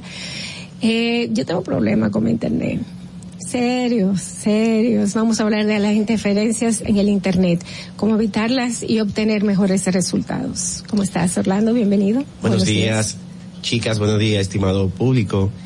Eh, hoy hay un tema que yo estoy casi seguro que de alguna forma, en algún momento, hemos presentado algún tipo de inconveniente con el Internet, ya sea móvil o Internet de la casa o de oficina. Mira, antes de entrar eh, a definir qué significa la interferencia y cómo podemos evitar que eso se genere dentro de nuestro sistema de Internet, es prudente resaltar que existen dos tipos de Internet. El Internet que se recibe mediante el sistema GSIN, mediante el sistema de BTS o celdas eh, de microondas que se reciben en el móvil y el internet que es por cable o fibra o por cobre, que es que, que se recibe directamente en la casa y se reproduce mediante un sistema de Wi-Fi o, de conexión internet Mira, eh, hay algo muy interesante y es que cuando hablamos de velocidad, cuando hablamos de, de la velocidad que el operador no puede suministrar en un tiempo X, el operador habla de una velocidad pico. Por ejemplo, el operador te dice que tú tienes 100 megabits por segundo. Es decir, tu ancho de banda, tu velocidad de carga será de 100 megabits por segundo pero esa es una velocidad eh, RMS, es una velocidad pico, es una velocidad que en algún momento tú pudieras alcanzar esa velocidad, pero pues no es la velocidad promedio. Es decir, ellos no te hablan que tú eh, constantemente va a tener esa velocidad que ellos te están ofreciendo. En algún momento se hablaba de, publicidad engañosa pero nunca se define, y se, te dice que es una velocidad constante, sino que es una velocidad pico. Por eso es que en muchos de los casos existen muchas reclamaciones, muchas quejas de del estamos hablando de Internet móvil Sí. Entender que se recibe mediante microondas. Y te dicen que tú nunca alcanzas la velocidad. Bueno, sí, tú pudieras alcanzar la velocidad en un momento X, pero debería ser condiciones, en condiciones favorables dentro de esa celda, dentro de esa antena. Por ejemplo, en algún momento tú puedes llegar a ese pico RMS, pero tu velocidad promedio nunca será constante. Es decir, tu velocidad que te ofrecen, que te, que publican en un anuncio, nunca será la que será constante en el tiempo. A diferencia de la velocidad, la velocidad de la casa. Cuando te hablan de una velocidad en la casa, te hablan que tú constantemente vas a tener ese tipo de velocidad. Pero a mí, a mí me, ha pasado que ah, esta es la velocidad que se supone que yo voy a tener y tengo el internet lentísimo y, cuando vengo y lo porque hay una página que tú entras y te, y te mide la velocidad del internet está eh, quizá en un 30%, un 20% de lo que se supone que mira, a eh, básicamente el Internet móvil, el Internet de microondas, existen diferentes opciones para que tú puedas tener dificultades, desde interferencias físicas, de interferencias dentro de la misma celda. Por ejemplo, eh, en la zona costera de los diferentes países, la compañía de telecomunicaciones eh, tratan que el Internet no llegue directamente hacia el agua. ¿Por qué? porque el agua es uno de los conductores más grandes que existe en, las ondas, eh, ondas que se transmite desde las diferentes antenas. Por ejemplo, uno de los dolores de cabeza, y a, medida que va pasando el tiempo, la compañía de telecomunicaciones en el mundo, y sobre todo en este país, que es una isla rodeada de agua, mm. eh, es una debilidad. ¿Por qué? Porque nosotros tenemos un ancho de banda. Ese ancho de banda va dividido en frecuencia. Una frecuencia es como que un pedacito de ese ancho de banda. Pero si en un momento existen dos frecuencias iguales, muy cerca, se, se convierte en una interferencia y se convierte en lo que se llama silent call o llamada silenciosa eh, llamada entrecortada. E incluso, no sé si ustedes recuerdan, hace aproximadamente como 10 años, que una compañía de telecomunicaciones que las llamadas se estaban cruzando, que, te llamaban a ti y salía otra llamada. o que se oía la llamada, eh, con otra llamada en línea. Eso mediante un parámetro que se llama Mayo. Ese parámetro es un parámetro automatizado que lo que evita que las frecuencias se, se supalen. Es decir, que las frecuencias sean iguales. Para que tengan una idea. Por ejemplo, estamos en este, en este, en este salón y van entrando gente, van entrando gente. Va a llegar un momento que cuando existen tanta gente hablando simultáneamente, nadie se va a entender. Entonces, algo parecido pasa con esto. Por ejemplo, en el agua, eh, lo normal es que el ancho, el radio que cubre una antena de microondas, aproximadamente, para que tenga una señal a nivel de GSM, es aproximadamente unos 2.5 kilómetros. Pero en el agua, la señal corre mucho más rápido, 10 veces más rápido que la iósfera. Okay. Y posiblemente tú haces una configuración que esa frecuencia tiene que estar en esta zona, pero si llega al agua, la frecuencia puede pasar al otro lado de la isla y puede chocar, si se puede llamar así, con otra frecuencia igual del otro lado. Entonces ahí va a haber una interferencia. ¿Y las que tenemos aquí, cómo, cómo viene la, señal? Eh, muy, son muy cuidadosos con eso. Incluso eh, yo trabajé en algo parecido y, son muy cuidadosos. Date cuenta que en las costas cuando tú te vas secando mucho al agua, más, para la playa, más para la playa, tú te das cuenta que la señal es muy mala. Es prácticamente mala porque son casi cuidadosos. Nula. Es casi nula. Exacto. Porque son cuidadosos a, medida de, tú haces el objetivo, que como se llama la antena, tienes que cubrir un objetivo, cubrir un radio, y ellos se cuidan mucho que no llegue hasta esa parte de la playa, del agua, del mar, para que no se reproduzca del otro lado sin control y se, y se crea una interferencia.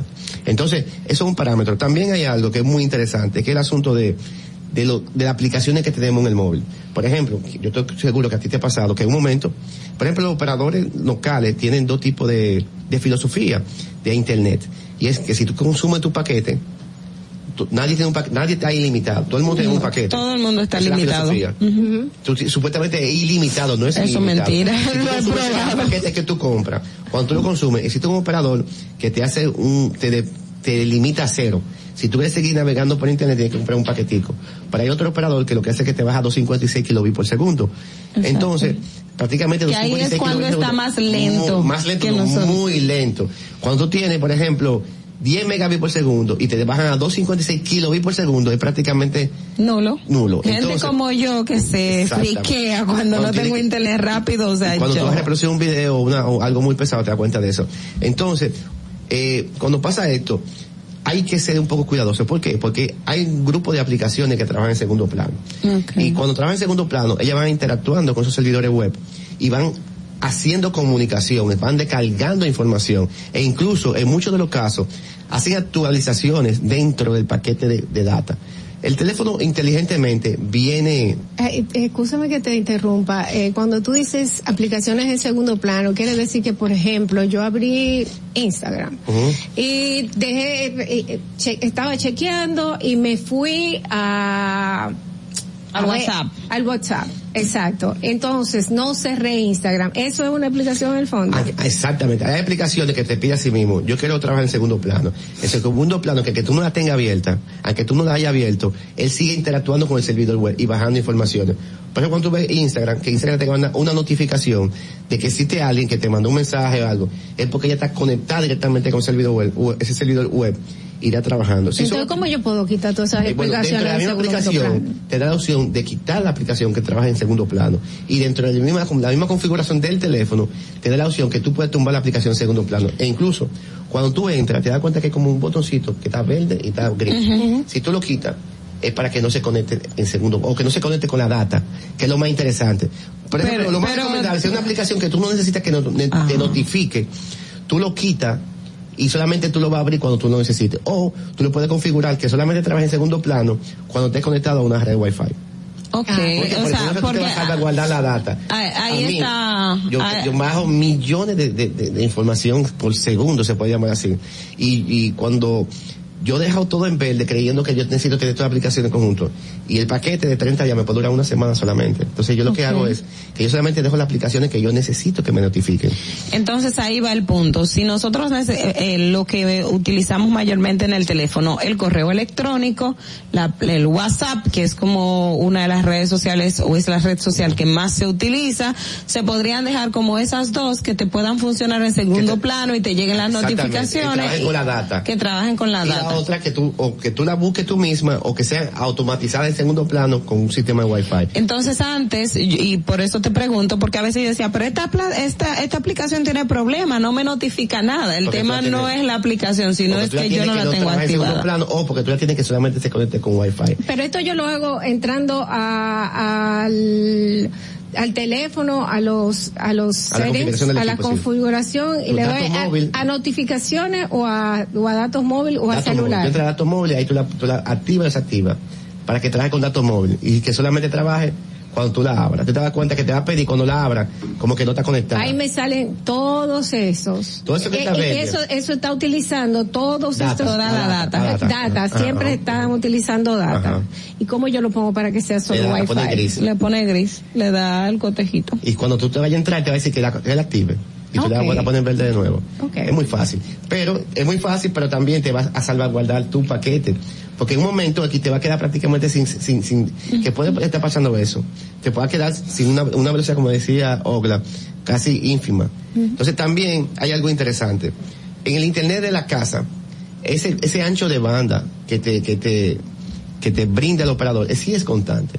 Ese internet de la casa es internet fijo, ese internet por cable coaxial, por, cobre o, por, fibra óptica, que tú tienes la casa u oficina, sí es constante. Y aquí sí, necesita, aquí sí tenemos que tener una velocidad que nos ofrece el operador. Por ejemplo, si el operador te dice que tú vas a tener 20 o 100 megabits por segundo, debe ser fijo. Lo primero es que si tú ves, que tú sientes, porque hay dos cosas, lo real y lo que se siente. Si tú normalmente en tu oficina tienes 100 megabits por segundo y en tu casa tú tienes 10, tú vas a decir que el internet está lento pero no es talento porque, porque es una velocidad menor de la que te están viendo, sino porque tú estás acostumbrado a tener una velocidad. Es como que tú andas un carro, un Porsche, y desmonte un Datsun después. Cuando tú aceleres te das cuenta que el carro no corre. Pero no es que no corre, es que tú estás acostumbrado a andar un Porsche 911 que ya tú sabes qué motor tiene ese carro. Entonces, ¿qué pasa con esto? Nosotros le vamos a dar alguna sugerencia a los usuarios para que puedan darse cuenta si es un problema de interferencia, si es un problema de anomalía del servicio o del operador ¿Cómo resolverla y cómo identificarla? Lo primero que debe hacer el operador es, como tú decías al principio, es medir la velocidad para saber si de verdad es un problema de velocidad. Si yo tengo 10 megabits por segundo en mi casa y yo siento, yo percibo que esa velocidad no es la que yo estoy acostumbrado a utilizar, lo primero es bajar esa aplicación que se llama speedtest.net. Tú entras ahí y ahí te das cuenta la velocidad. ¿Qué es lo que hace yo, puedo, yo puedo hacerlo esto sin bajar la aplicación, simplemente entrando a la, a la página del browser, o con la aplicación o como tú desees o del browser. ¿Qué hace esto? Eso es lo que hace un pin. Hay, hay un asunto que se llama, una fórmula física que se llama velocidad es igual a distancia sobre tiempo. Y es lo que mide la distancia donde está el servidor alojado y el tiempo de retardo que todo tarde se envolver. Te das cuenta que dice 10 milisegundos. Es la que hace una fórmula física. Eso es lo que hace esa, ese, asunto. Cuando ve el tiempo, te das cuenta que tú tienes, por ejemplo, 18 megabits por segundo, pero tiene que 100, entonces ya ahí debe haber un problema. Mira, yo te quiero sacar del tema porque no puedo desaprovecharte, me voy a volver como Marilyn que, nos llama y siempre te tiene una pregunta capicúa. Pues te voy a preguntar porque ayer lo, planteaba. En el caso eh, de las em, de las cámaras de seguridad y me voy específicamente al caso de Agora y el caso David de los Santos, donde no aparecen unos videos. Ahí todos tenemos dudas de que si se eliminaron o si efectivamente no se grabó. Dos preguntas. Una, si se eliminaron, ¿tenemos capacidad aquí en República Dominicana de que se haga una auditoría y se determine eso que se borró y recuperarlo? ¿Puedo decir algo? Ajá. Tráigamelo que yo se lo voy a recuperar. O sea, que tú lo puedes recuperar. Se pueden recuperar esos videos borrados. tráigame el disco que yo se lo voy a recuperar. Lo puedes recuperar. Dos, si las cámaras estaban grabando en tiempo real, no hay en ningún momento que se pueda haber grabado ese escena en alguna parte de cualquiera de los otros servidores, porque hay múltiples cámaras en ese, en ese escenario. ¿qué quiere decir? Ellos dicen que no se estaba guardando lo que se estaba grabando en ese momento, sino solamente estaba la cámara en tiempo real. Mira, eh, los discos duros tienen una capacidad X de almacenaje. Que estaban teniendo problemas, sí dice. Se almacenó, sí se almacenó, se puede recuperar existe una configuración dentro del disco que lo que tú haces es que tú sobreescribes sobre el disco y vas borrando el famoso método eh, pets, primero entrar, primero salir, lo último se va yendo y va a actualizándose. Por ejemplo, si tú no configuras eso así, tú vas a poder ver reproducir en, en tiempo real, como tú dices, pero tú no estás grabando un disco. Tú solamente estás viendo una reproducción. Es como si no tuviera disco. Si no se configura el disco, que se sobrescriba, porque el disco tiene una capacidad limitada. Es decir, una capacidad de una grabación, por ejemplo, dependiendo del espacio, de un mes. Ya después que tú llegas el mes, el disco tiene que seguir grabando, pero va a buscar lo más viejo, porque no hay, eh, los disco, ¿sabes? No tiene capacidad para, para, Si se configuró que no se sobrescriba, no existe grabación. Pero ellos dicen que estaba presentando problemas, no es que eh, no es que estaba configurando para que no se sobrescriba, sino que estaba presentando problemas en que en ese momento se grabó en tiempo real. ¿Se puede dar esa situación? Sería bueno ver que, a qué problema ellos se refieren, porque no puedo responder si sabe el problema que es. Si se estaba configurado que o porque si tú no configuras algo no no va. O sea, ¿cuál cuál es cuál es la cuál es la necesidad de yo o, el uso que yo le puedo tener a una cámara de seguridad si yo no voy a grabar lo que está pasando. Y, eh, si tú me dices una casa, yo te digo que eh, quizás sí, porque mi casa quizás yo lo configuro de una forma, pero eh, en una plaza donde existe un equipo de seguimiento de videovigilancia, donde ese equipo diario tiene que hacer un trabajo, diario tiene que hacer un informe, diario debe de presentar a su jefe la, la, la, eventualidad de que se corrieran las plazas. Yo no creo que, que viendo un problema, ellos vayan a seguir con el problema constante. Como que veo eso un poco ilógico. No quiero pecar, porque tampoco sé cuál es el problema, pero lo veo un poco ilógico eso. Aquí tenemos una llamada para ti, Orlando. Buenas. Buenos días, equipo. Dándole seguimiento a esa pregunta que hizo Mira, yo soy de los que pienso que si ellos están diciendo esa historia, están mintiendo flagrantemente o sea, ellos me van a decir, vamos a suponer que en ese momento una de las cámaras no estuvo funcionando, pero ese este es tan grande que me van a decir que de la, más tiros de cámara no habían, donde yo he ido a ese mall y he visto que tienen, por lo menos tienen 1200 cámaras en todo el mall, en todas partes. Sin embargo, se, no sé si es un noticiero que publicó cuando le estaban, cuando él lo tenían arrestado. Entonces, e, esa cámara sí estaba funcionando, cuando lo tenían adentro como de, de una red de seguridad de ellos. Entonces, se contradice, ¿verdad? Sí. Gracias. Totalmente de acuerdo. Mira, ese tipo de plaza no son aprendices que ponen la cámara. Yo, te voy a explicar cómo funciona esto. existe un sistema que se llama tela de araña. Ese sistema lo que hace es que tú puedes mover un punto en cualquier parte de un, de un, espacio y ese punto debe de aparecer en la cámara. Debe de aparecer en la cámara. Vamos a suponer, como decía el, el estimado, que tuvo, quítate una cámara que se dañó, como dicen ellos, que no está funcionando. Existen, como dicen, 1200 puntos más, que en algún momento X, cuando él se vaya moviendo, ese punto va a aparecer. No es verdad que de las 1200 cámaras o de la cantidad X de cámaras que existían en ese momento, solamente una cámara funcionaba, que fue cuando él estaba sentado ya arrestado. Cuando él se movió, donde él se movía, ese punto, toda la cámara tiene que capturar. ¿Por qué hacen esto? Es un sistema para que eh, no exista un punto ciego y alguien se pueda esconder dentro de ese punto ciego y desactivar toda la cámara. Es como, es como así que trabaja. Entonces, él se movió en diferentes puntos y existen cámaras. esa, sí estaba grabando. Mira qué, lógica. El siguiente caso no era el disco ya, porque esa sí grabó. Ajá. Pero las otras no grabaron y coincidencialmente. Coincidencialmente. Bueno, eh, señores, muchas, muchas interrogantes. Muchísimas gracias. 8 y 30 de la mañana. Gracias a Orlando Jaques por acompañarnos, nuestro colaborador experto en tecnología. Vamos a continuar con Distrito Informativo, pero vamos a ver cómo está el tránsito en Santo Domingo. Para que llegues a tiempo y no te compliques con el clima, te traemos en el Distrito Informativo el tráfico y el tiempo. Y así se encuentra el tráfico y el tiempo a esta hora de la mañana en Santo Domingo. Se registra tráfico pesado en la avenida Máximo Gómez en Cristo Rey, elevado avenida Máximo Gómez, expreso quinto centenario, calle María Montes en Villa Agrícolas, avenida San Martín en Villa Juana, gran entaponamiento en expreso avenida John F. Kennedy hasta el elevado avenida Doctor Arturo de Filló, avenida Leopoldo Navarro, en Sánchez Miraflores, Avenida Venezuela, en Los Minas Sur. Tráfico muy intenso en el puente Juan Bosch hasta el túnel Avenida Las Américas, Avenida Malecón, en Villa Duarte y en zonas aledañas. En el puente Ramón Matías Mella, Avenida México en El Vergel, en la Avenida 27 de Febrero y en la Avenida George Washington en zona universitaria. Te recordamos que las distracciones al volante son peligrosas peligrosas. Deja tu celular mientras vas conduciendo. Así las calles y carreteras serán más seguras para todos. Para el estado del tiempo en el Gran Santo Domingo, se encuentra parcialmente nublado en estos momentos, con una temperatura de 22 grados y una máxima de 31 grados. Hasta aquí el estado del tráfico y el tiempo. Soy Nicole Tamares. Sigan en sintonía con Distrito Informativo atentos, no te muevas de ahí. El breve más contenido en tu distrito informativo. Y, aquí está el equipo del gusto, la bella Dolphy Peláez. Busquen un suave y busquen un recogedor porque me voy a regar. Lo acompaña ñonguito. Que usted se sacrifique tanto en su oficina hasta las 8 de la noche.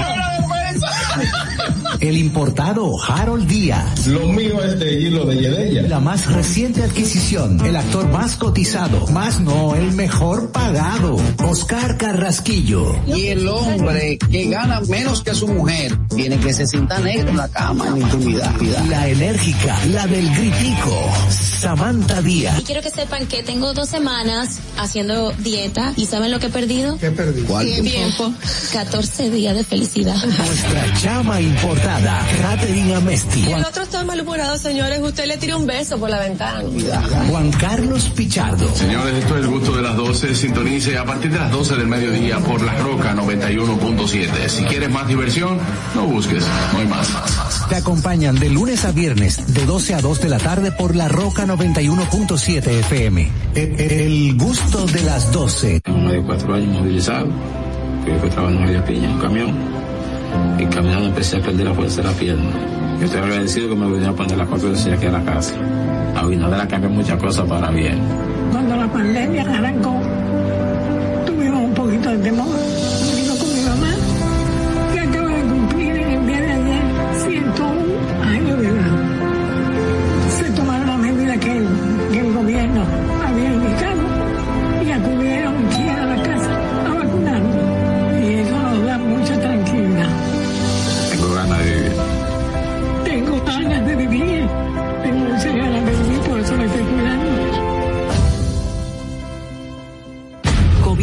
República Dominicana. Estamos en YouTube. Disfruta de nuestro contenido. Suscríbete, dale like y comenta. Distrito Informativo. Ahí mismito donde estás. O tal vez aquí, recostado bajo una pata de coco. O en la arena tomando el sol. O dentro del agua, no muy al fondo. O simplemente caminando por la orilla. Ahí mismo, abre tu nueva cuenta móvil BH de León, 100% digital y sin costo. La creas en minutos con cero pesos desde Móvil Banking Personal. Ábrela donde quieras, solo necesitas tu celular. Banco BH de León. Estás disfrutando de Distrito Informativo. Cuando uno ve televisión, busca entretenimiento, algo con que identificarte y que te dé un buen momento. Hay tantas cosas en el mundo, demasiados inventados, pero ¿dónde veo lo mío? Lo de los dominicanos. Y a ese mismo punto hemos venido cayendo para el mejor contenido, baja Dominican Network. Te aseguro que si lo bajas inmediato te vicias, hay obra conciertos musicales, religiosos y noticias. Pero ¿acaso sabes tú que es realmente adictivo en esta comunidad su contenido exclusivo? Oye, lo mejor de ahí para que lo tengas siempre puesto es el servicio limosina que ofrecemos yo y ¿Cómo que solo lo más Estoy seguro que tú has programa de los compadres con Correa y con Perdóneme, muchacho, que le dañe el momento. El mejor programa de ahí, por Santos y el reencuentro. bajo la aplicación, a te de dominicano, baja Dominica Network. Solo por mi edad conseguía trabajo en Casa Familia. Ahora yo, a través del curso que hice, auxiliar del cuidado y atención al adulto mayor, la técnica y los conocimientos que, que me aplicaron en el curso con Supérate y a través de la facilitadora. En verdad, son 100%. Antes de darle terapia, tú tienes que tomarle presión arterial porque no todo el mundo se le puede dar un masaje. A veces, aunque te salgan las lágrimas, tienes que secártela. Yo le diría de verdad al presidente que no se pare ahí, que siga dando conocimiento. Una persona de mi edad lo va a hacer porque quiere progresar, porque quiere trabajar, quiere echar para adelante. Gobierno de la República Dominicana. ¿Viste qué rápido? Ya regresamos a tu distrito informativo. La hora estilar ha llegado. Por eso te traemos la entrevista del día en tu distrito informativo. Bueno, señores, 8 y 36 de la mañana. Va corriendo rápido. Vamos a recibir a nuestro invitado en el día de hoy, Cirilo de Jesús Guzmán, abogado activista, locutor, profesor de Derecho, ex procurador fiscal dominicano. Nos acompaña. Él también es la persona que es encargada de la defensa de Marilois Ventura, de la señora Marilois Ventura. Está con nosotros Aquí muy buenos días, muchísimas gracias por acompañarnos en este día. Estamos muy, muy bien, gracias a Dios. Gracias por venir a conversar con nosotros. Siempre. Bueno, muchos temas que hablar con, con usted. Como abogado, hay algo que dijo al entrar que a mí me llamó mucho la atención porque lo he cuestionado muchísimo. En el caso del joven David de, los Santos, de los Santos eh, veo que en la plaza sin que él haya robado algo, sin que él haya agredido a alguien, pues lo toman preso. Y usted dice al entrar, cualquiera puede tomar preso. Detener. detener. Proceder a un arresto. Arresto ciudadano, arresto personal, arresto policial. Cualquiera eso es válido siempre y cuando. La, primero tiene que haber un, tipo penal violándose, una agresión, un, un robo y tienen que percatarse las personas de que está sucediendo y arrestarlo, detenerlo, pero presentarlo inmediatamente a la policía, quien debe presentarlo al Ministerio Público. Es decir, según el Código Procesal Penal, artículo 224, cualquier persona puede proceder a arrestar a un agresor a un agresor cuando estemos hablando de un tema de agresión. Y precisamente también te comentaba que hasta ahora lo que se ha ventilado en torno al caso es que hubo una situación eh, verbal entre las partes de acuerdo, por ejemplo, al reporte que presenta precisamente Diario Libre, las empleadas del negocio donde el joven habría tenido el altercado manifiestan que hubo una situación de términos religiosos, donde él le dice a la señora, ¿qué usted le pide a Dios? Le dice, le pido por mis hijos, le pido por mi familia, y él le dice, pero ¿por qué usted no pide por usted? Eh, le quedan tres semanas o va a venir por usted, y la señora se intimidó. Y ese es el escenario que se plantea y que se habla que a partir de ahí esa persona fue detenida. El detalle es que entonces dentro de la investigación debe aparecer, porque cuando se detiene una persona y se presenta a la policía, se llena un acta de flagrante delito de que se estaba agrediendo, se estaba amenazando a alguien. Si esto no aparece, entonces sería cuestionable la actuación porque si el, seguridad de, la, plaza detiene a una persona, y más aún que vimos, yo vi un video que lo llevan esposado, tiene que haber alguna agresión. Si no la debería. debería. Si no la hay, entonces esto fue un arresto ilegal y una violación a los derechos fundamentales de esta persona. Eh, se supone que una persona que se llevan, eh, ya sea presa, se la llevan detenida, tiene un tiempo que puede mantenerse detenido y luego debe de, ser libre. También que tiene un derecho, una llamada para que se comunique con sus familiares o con la persona que, que él entienda o ella entienda para que sepa cuál es la situación en la que se encuentra. Y me consta que a todo el que llevan al destacamento NACO, el teléfono es muy eficiente a la hora de llamar a los familiares porque yo estuve en esa, en esa, en esa dependencia como fiscal director una vez y todo el que llega ahí tiene derecho a llamar y lo dejan llamar inmediatamente. Eh, quiero llamar a mi casa, decir que estoy aquí, que estoy detenido, y ipso facto, eso pasa. No, hay que ver también si pasó. En el caso, ahí usted entonces te reforzaría mi teoría de que él no habría llegado al destacamento de Naco, porque conocemos el destacamento de Naco, es pequeño, es un escenario, es un espacio pequeño donde hay unos presos y los golpes que tuvo David en el cuerpo. No hay una cárcel, no hay una celda que va, a ser solitaria. O sea, y en una celda hay varias personas. Entonces, ¿cómo en un escenario como ese se puede dar una situación tan grave al punto de tener incluso... Eh, los testículos fueron afectados en ese, en ese proceso de todos los maltratos que recibió. ¿Cómo, cómo, se, ¿Cómo se explicaría que en un destacamento como ese, por las propias características, el entorno que tiene, algo así ocurriese? Fíjate, en, horas nocturnas de ese destacamento, tú cruzas la calle, la acera de enfrente, y tú escuchas la conversación de lo que están hablando allá adentro. Exacto. Hablando, dije. si se produjeron algún golpe, alguna agresión contra estas persona, tiene que haberse oído y las personas, vecinos de por ahí, inmediatamente llamaban al fiscal, mire, hay un desorden, hay algo. O sea, eh, ahí, hay, hay que investigar a fondo, porque la verdad es que ahora se investigan las personas que estaban presas dentro de, este destacamento en ese momento. Y no, no sé, eh, como que mientras más teorías salen, más confusión hay dentro de este caso. Investigar eso sería muy fácil porque todos los destacamentos, y ese me consta, tiene un libro registro de todo lo que entra y todo el que está, inmediatamente hay otra parte también que no se ha mencionado y usted hablaba, usted estuvo fiscal adscrito, o sea, era eh, responsable del destacamento de Naco, sí. donde está el fiscal de Naco. ¿Quién era el fiscal de Naco actuando en ese momento? ¿Dónde estaba?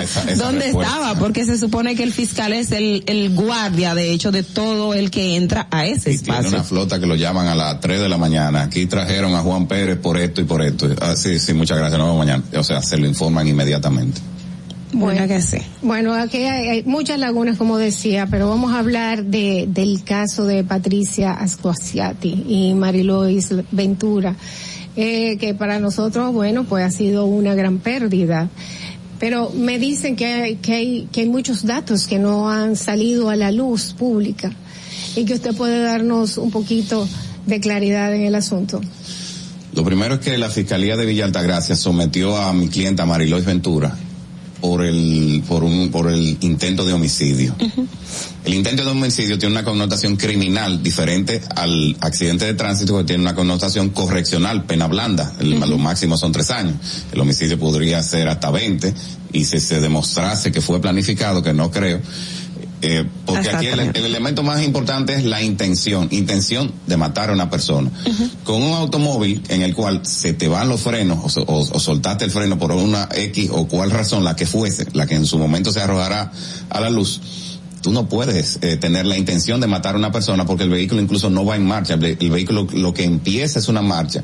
Lamentablemente se detiene con la persona, pero probar la intención en este caso de, de es muy difícil porque nadie, nadie vio cómo ocurrieron los hechos. La testigo que es posterior ella llegó después, o sea, ella no vio. Pero esa es la persona que dice que ella vio cuando ella volvió a pasarle por arriba al vehículo. No fue que no fue que ella vio cuando no, fue que ella misma, según me dice mi cliente, le dice a, a Marilos, trate de echar el vehículo un poco hacia atrás porque la para ver cómo sacamos la persona. Marilois en ese momento estaba en un estado de shock, le da para atrás, eh, eh, se le fue también el, cambio hacia adelante y evidentemente, y ahí la testigo yo creo que se le fue la guagua porque tú tienes una persona debajo de un carro y si tú das para atrás o das para adelante la vas a estropear de todas formas. O sea, probablemente fuera la posición en que se encontraba también la víctima en ese momento. Eh, que no estaba totalmente debajo del carro, del vehículo exacto, entonces si no estaba en ese momento completamente debajo del vehículo, por eso le dice, échalo un poquito para atrás, que es la intención de que vamos a quitarle las gomas de encima. Pero eh, las circunstancias que ha planteado Marilois de cómo, porque si el vehículo no está en marcha, está detenido, ¿cómo la pudo la velocidad tan, tan rápido para investir a, Patricia en ese momento? ¿Qué, qué, es lo que se plantea? Lo que ella me narra en todo momento y ha sido coherente siempre desde el primer momento es que ella tiene una onda CRB que tiene los cambios aquí en el guía y ella manejaba el carro de Patricia que tiene los cambios aquí, más para abajo. Entonces cuando Patricia se desmonta y le dice, déjame manejar a mí, se pone delante de, mi cliente, le dice mi cliente, hace un momento y cuando va a pasar el cambio suelta el freno y el carro se pone en marcha inmediatamente. Pero si, eso pasa así, el carro no se va a poner en marcha eh, en, aceleración mm, rápida, o sea, muy fuerte. Es que ese es el detalle, y viene con la misma pregunta de Ogla la coalición como tal quizá no fue lo que le causó más heridas a, la señora Patricia. Posiblemente sea al, quitar el vehículo que, fue lo que le estropeó. Eso quizá fue. Ya, fue, estaba ahí, pero evidentemente que quizá pudo haber sido eso. El elemento de, eso que usted menciona, señora Dolce, que hay cosas que no se han traído. La fiscalía somete por homicidio, supuestamente pero hay un acta de tránsito, entonces la policía no presenta, la fiscalía no presenta en la medida de coerción el acta de tránsito. Si se la presentas al juez inmediatamente en la medida de coerción, el juez se da cuenta que está ante un accidente de tránsito y en un accidente de tránsito la fianza no es obligatoria necesariamente con el Código Procesal Penal, pero sí es lo que lo que sigue, porque tú no tienes usualmente no se da prisión preventiva, intención de matar. Sí, por la por las mismas características y también si se imputa por la ley de tránsito no tiene las mismas condiciones de un intento de homicidio, que es lo que ha querido la la procuraduría o el Ministerio Público indilgar en en el caso y es por lo cual está imputando, ¿no? Pero pero mi pregunta es, ¿y ustedes como defensa no pueden entonces someter este documento? En su momento sí. Lo que pasa es que ahora, actualmente, eh, no estamos todavía ni siquiera en fase de juicio ni, ni en fase preliminar. Simplemente estamos luchando porque está eh, tenemos una medida de coerción de prisión preventiva, queremos variársela para que ella pueda estar en su casa hasta, hasta que se presente la acusación, en caso de que se presente. Eh, pero en la fase preliminar, que es donde se va a ver todas las pruebas, el Ministerio Público y el querellante presentarán sus pruebas, nosotros las de nosotros, se va a ver y perfectamente un juez puede decir, se varía la calificación de homicidio a accidente de tránsito. En el, en el caso de Mary Marilois, por el tema de la edad, y, he visto, y son los intentos que, que como usted ha dicho, que tenga la, prisión, la, la medida cautelar en su casa, por su edad le aplica una prisión preventiva. El Código Procesal Penal no establece algunas excepciones eh, precisamente en este tipo, en este tipo de casos después de los 70 que tú eres no inimputable, pero no necesariamente se te lleva a juicio. Sin embargo, hay una ley de envejecientes que dice que después de 65 años, menos o más, y ella tiene 64, cumple 65 en agosto, eh, tú tienes que tener un tratamiento muy especial y la prisión preventiva a ti no se te aplica. Nosotros apelamos a la Corte de San Cristóbal el detalle de la prisión preventiva. Y la Corte de San Cristóbal dijo que como el querellante, no el Ministerio Público, depositó el acta de defunción de Patricia, que eso pesaba más para romper la presunción del peligro de fuga que podía tener mi cliente. Sin embargo, evidentemente, que un acta de tránsito se presenta en un juicio de fondo probando que una persona murió. En una medida de coerción lo único que vas a ver es si la persona tiene lo que tiene eh, Marilois, arraigo social, moral, económico y si no es un peligro de fuga, es decir, ella se va a presentar a todas las etapas del proceso. Pero como tú sabes que el sistema de justicia es un poco tímido y no aplica el debido proceso por el que dirán o por la presión social, lamentablemente mi cliente todavía está en prisión. Eh, la familia de Patricia, Marilois y Patricia tenían una, una amistad eh, larga. ¿Cómo, ¿Cómo está la familia eh, reaccionando a, con Mary Lois, la ve, la ve como culpable, piensan que esto fue algo que ella hizo adrede? Me atrevo a adelantarme a darte la primicia de que yo he tenido comunicación con los hijos y con, uno de los hermanos que lo vi en, la corte. Con los hijos ya me senté ahí y conversamos un poquito. Ellos no odian a Mary porque la, la, como tú dijiste, era una relación de hermandad que ella tenían pero evidentemente que perdieron a su madre. Eh, hay una situación y en su momento creo que algo van a declarar, algo van a decir. No, no, no, no, porque no soy ninguno de ellos ni los represento, no me adelanto. Sin embargo, hay un hecho. Y aunque sea un homicidio, aunque sea un accidente de tránsito, hay una persona que con una sentencia ya no vamos a poder traer, lamentablemente. Así es.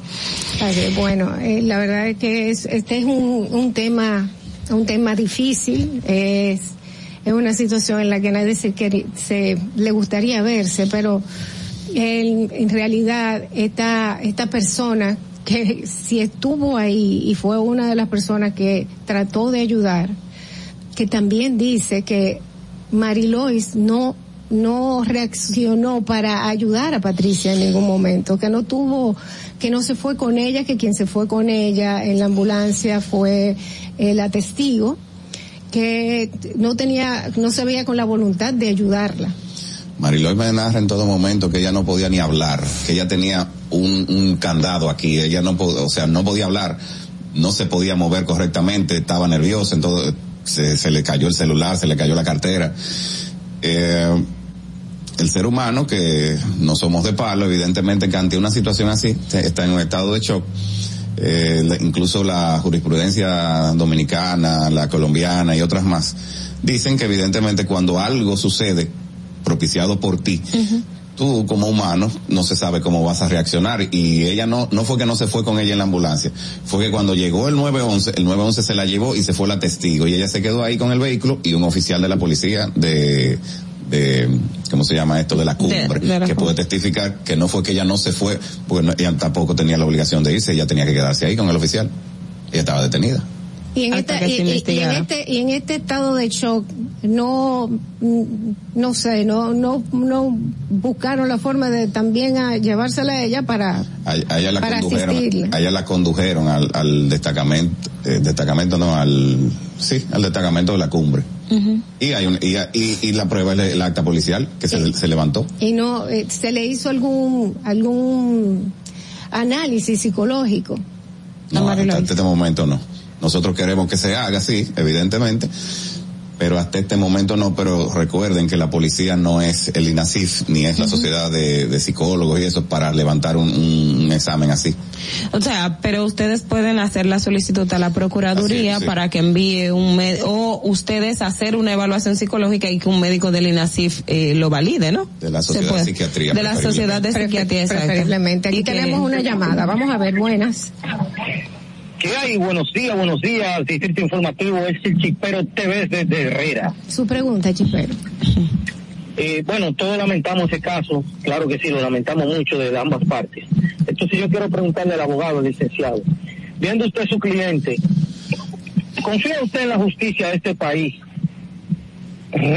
viendo que usted está defendiendo a Marilois, ¿confía usted en la justicia de este país de que se hará justicia sea ella culpable o no, y usted, eh, ¿cómo yo le explico? O sea, usted siente que su, su, su cliente es inocente. Gracias, Chipero. Fíjate que para empezar, el Ministerio Público, que es que lleva la acusación, en vez de presentar un accidente de tránsito, lo que hace es que presenta un caso de eh, solicitud de medida de coerción por un homicidio o intento de homicidio. Entonces la, la pregunta creo que se responde a sí misma eh, en cuanto a la justicia, que no tiene que ver con el Ministerio Público, la justicia la ejercen los jueces. Eh, sí, yo confío en la justicia, yo confío que hay jueces que evidentemente, independientemente de la presión social, si hay que variar la calificación, lo harán responsablemente. Bueno, eh, por último quiero preguntarte si hay si existe una demanda civil por parte de los familiares ellos participan en el proceso como querellantes y evidentemente que todavía no se ha presentado porque cuando vas a la medida de coerción tú eres entre comillas parte civil, pero querellante para poder participar en la medida, pero ya cuando se presenta la acusación, que el Ministerio Público se la notifique, entonces es la etapa procesal en la que el querellante se presenta también como actor civil. Okay. bueno, eh, vamos a esperar que, que la verdad eh, salga a la luz en este caso porque es un, caso muy lamentable, lleno de confusión. Lamentablemente Patricia no está con nosotros, que fue la otra persona que estuvo en el accidente. Y bueno, eh, que que la luz, que la luz sea lo que en realidad eh, nos ilumine la verdad de lo que pasó aquí y que se haga justicia, es lo que esperamos en este caso. Muchísimas, muchísimas gracias al doctor Cirilo Guzmán, abogado, que nos acompaña, ex procurador fiscal, el abogado la señora Mari Lois Ventura, que nos acompañó en el día de hoy aquí en Distrito Informativo. Muchísimas, muchísimas gracias. Siempre.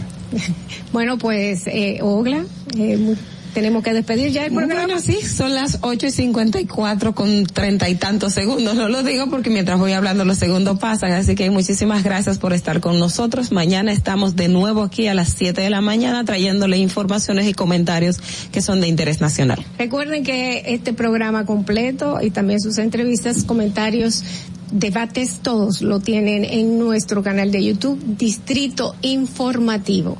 Nos vemos mañana. RCTV HD, El Gusto Producciones, Dominican Networks y Vega TV, Canal 48 de Claro y 52 de Altiz, presentaron Adolfi Peláez, Enesia Pérez, Carla Pimentel y Natalie Fasas en Distrito Informativo. Los conceptos emitidos en el pasado programa son responsabilidad de su productor. La Roca 91.7 FM no se hace responsable. Desde Santo Domingo, you're listening to 91.7 La Roca. La escuela, el tráfico. Cuidado con la guagua. Llegamos a Santo Domingo y vamos de nuevo desde el amanecer hasta la puesta del sol, que la energía no se detenga, así como la batería automotriz LTH y su tecnología PowerFrame, que le brinda gran desempeño y duración. Baterías LTH, energía que no se detiene. Distribuye Grupo Cometa. Ahora en la roca, el, éxito trending de Laura. I said I love you for life, but I just sold our house. We were kids at the start, I guess we're grown-ups now. Mm. Couldn't ever imagine even having doubts, but not everything works out. No, now I'm out.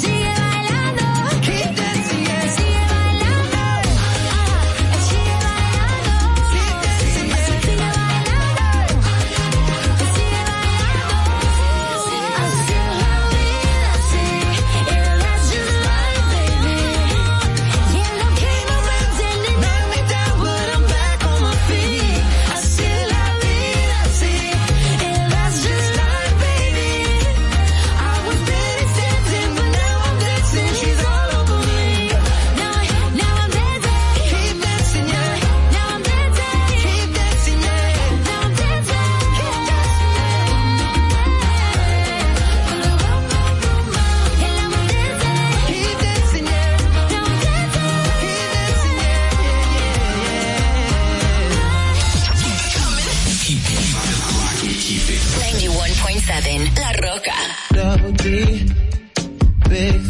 Roca.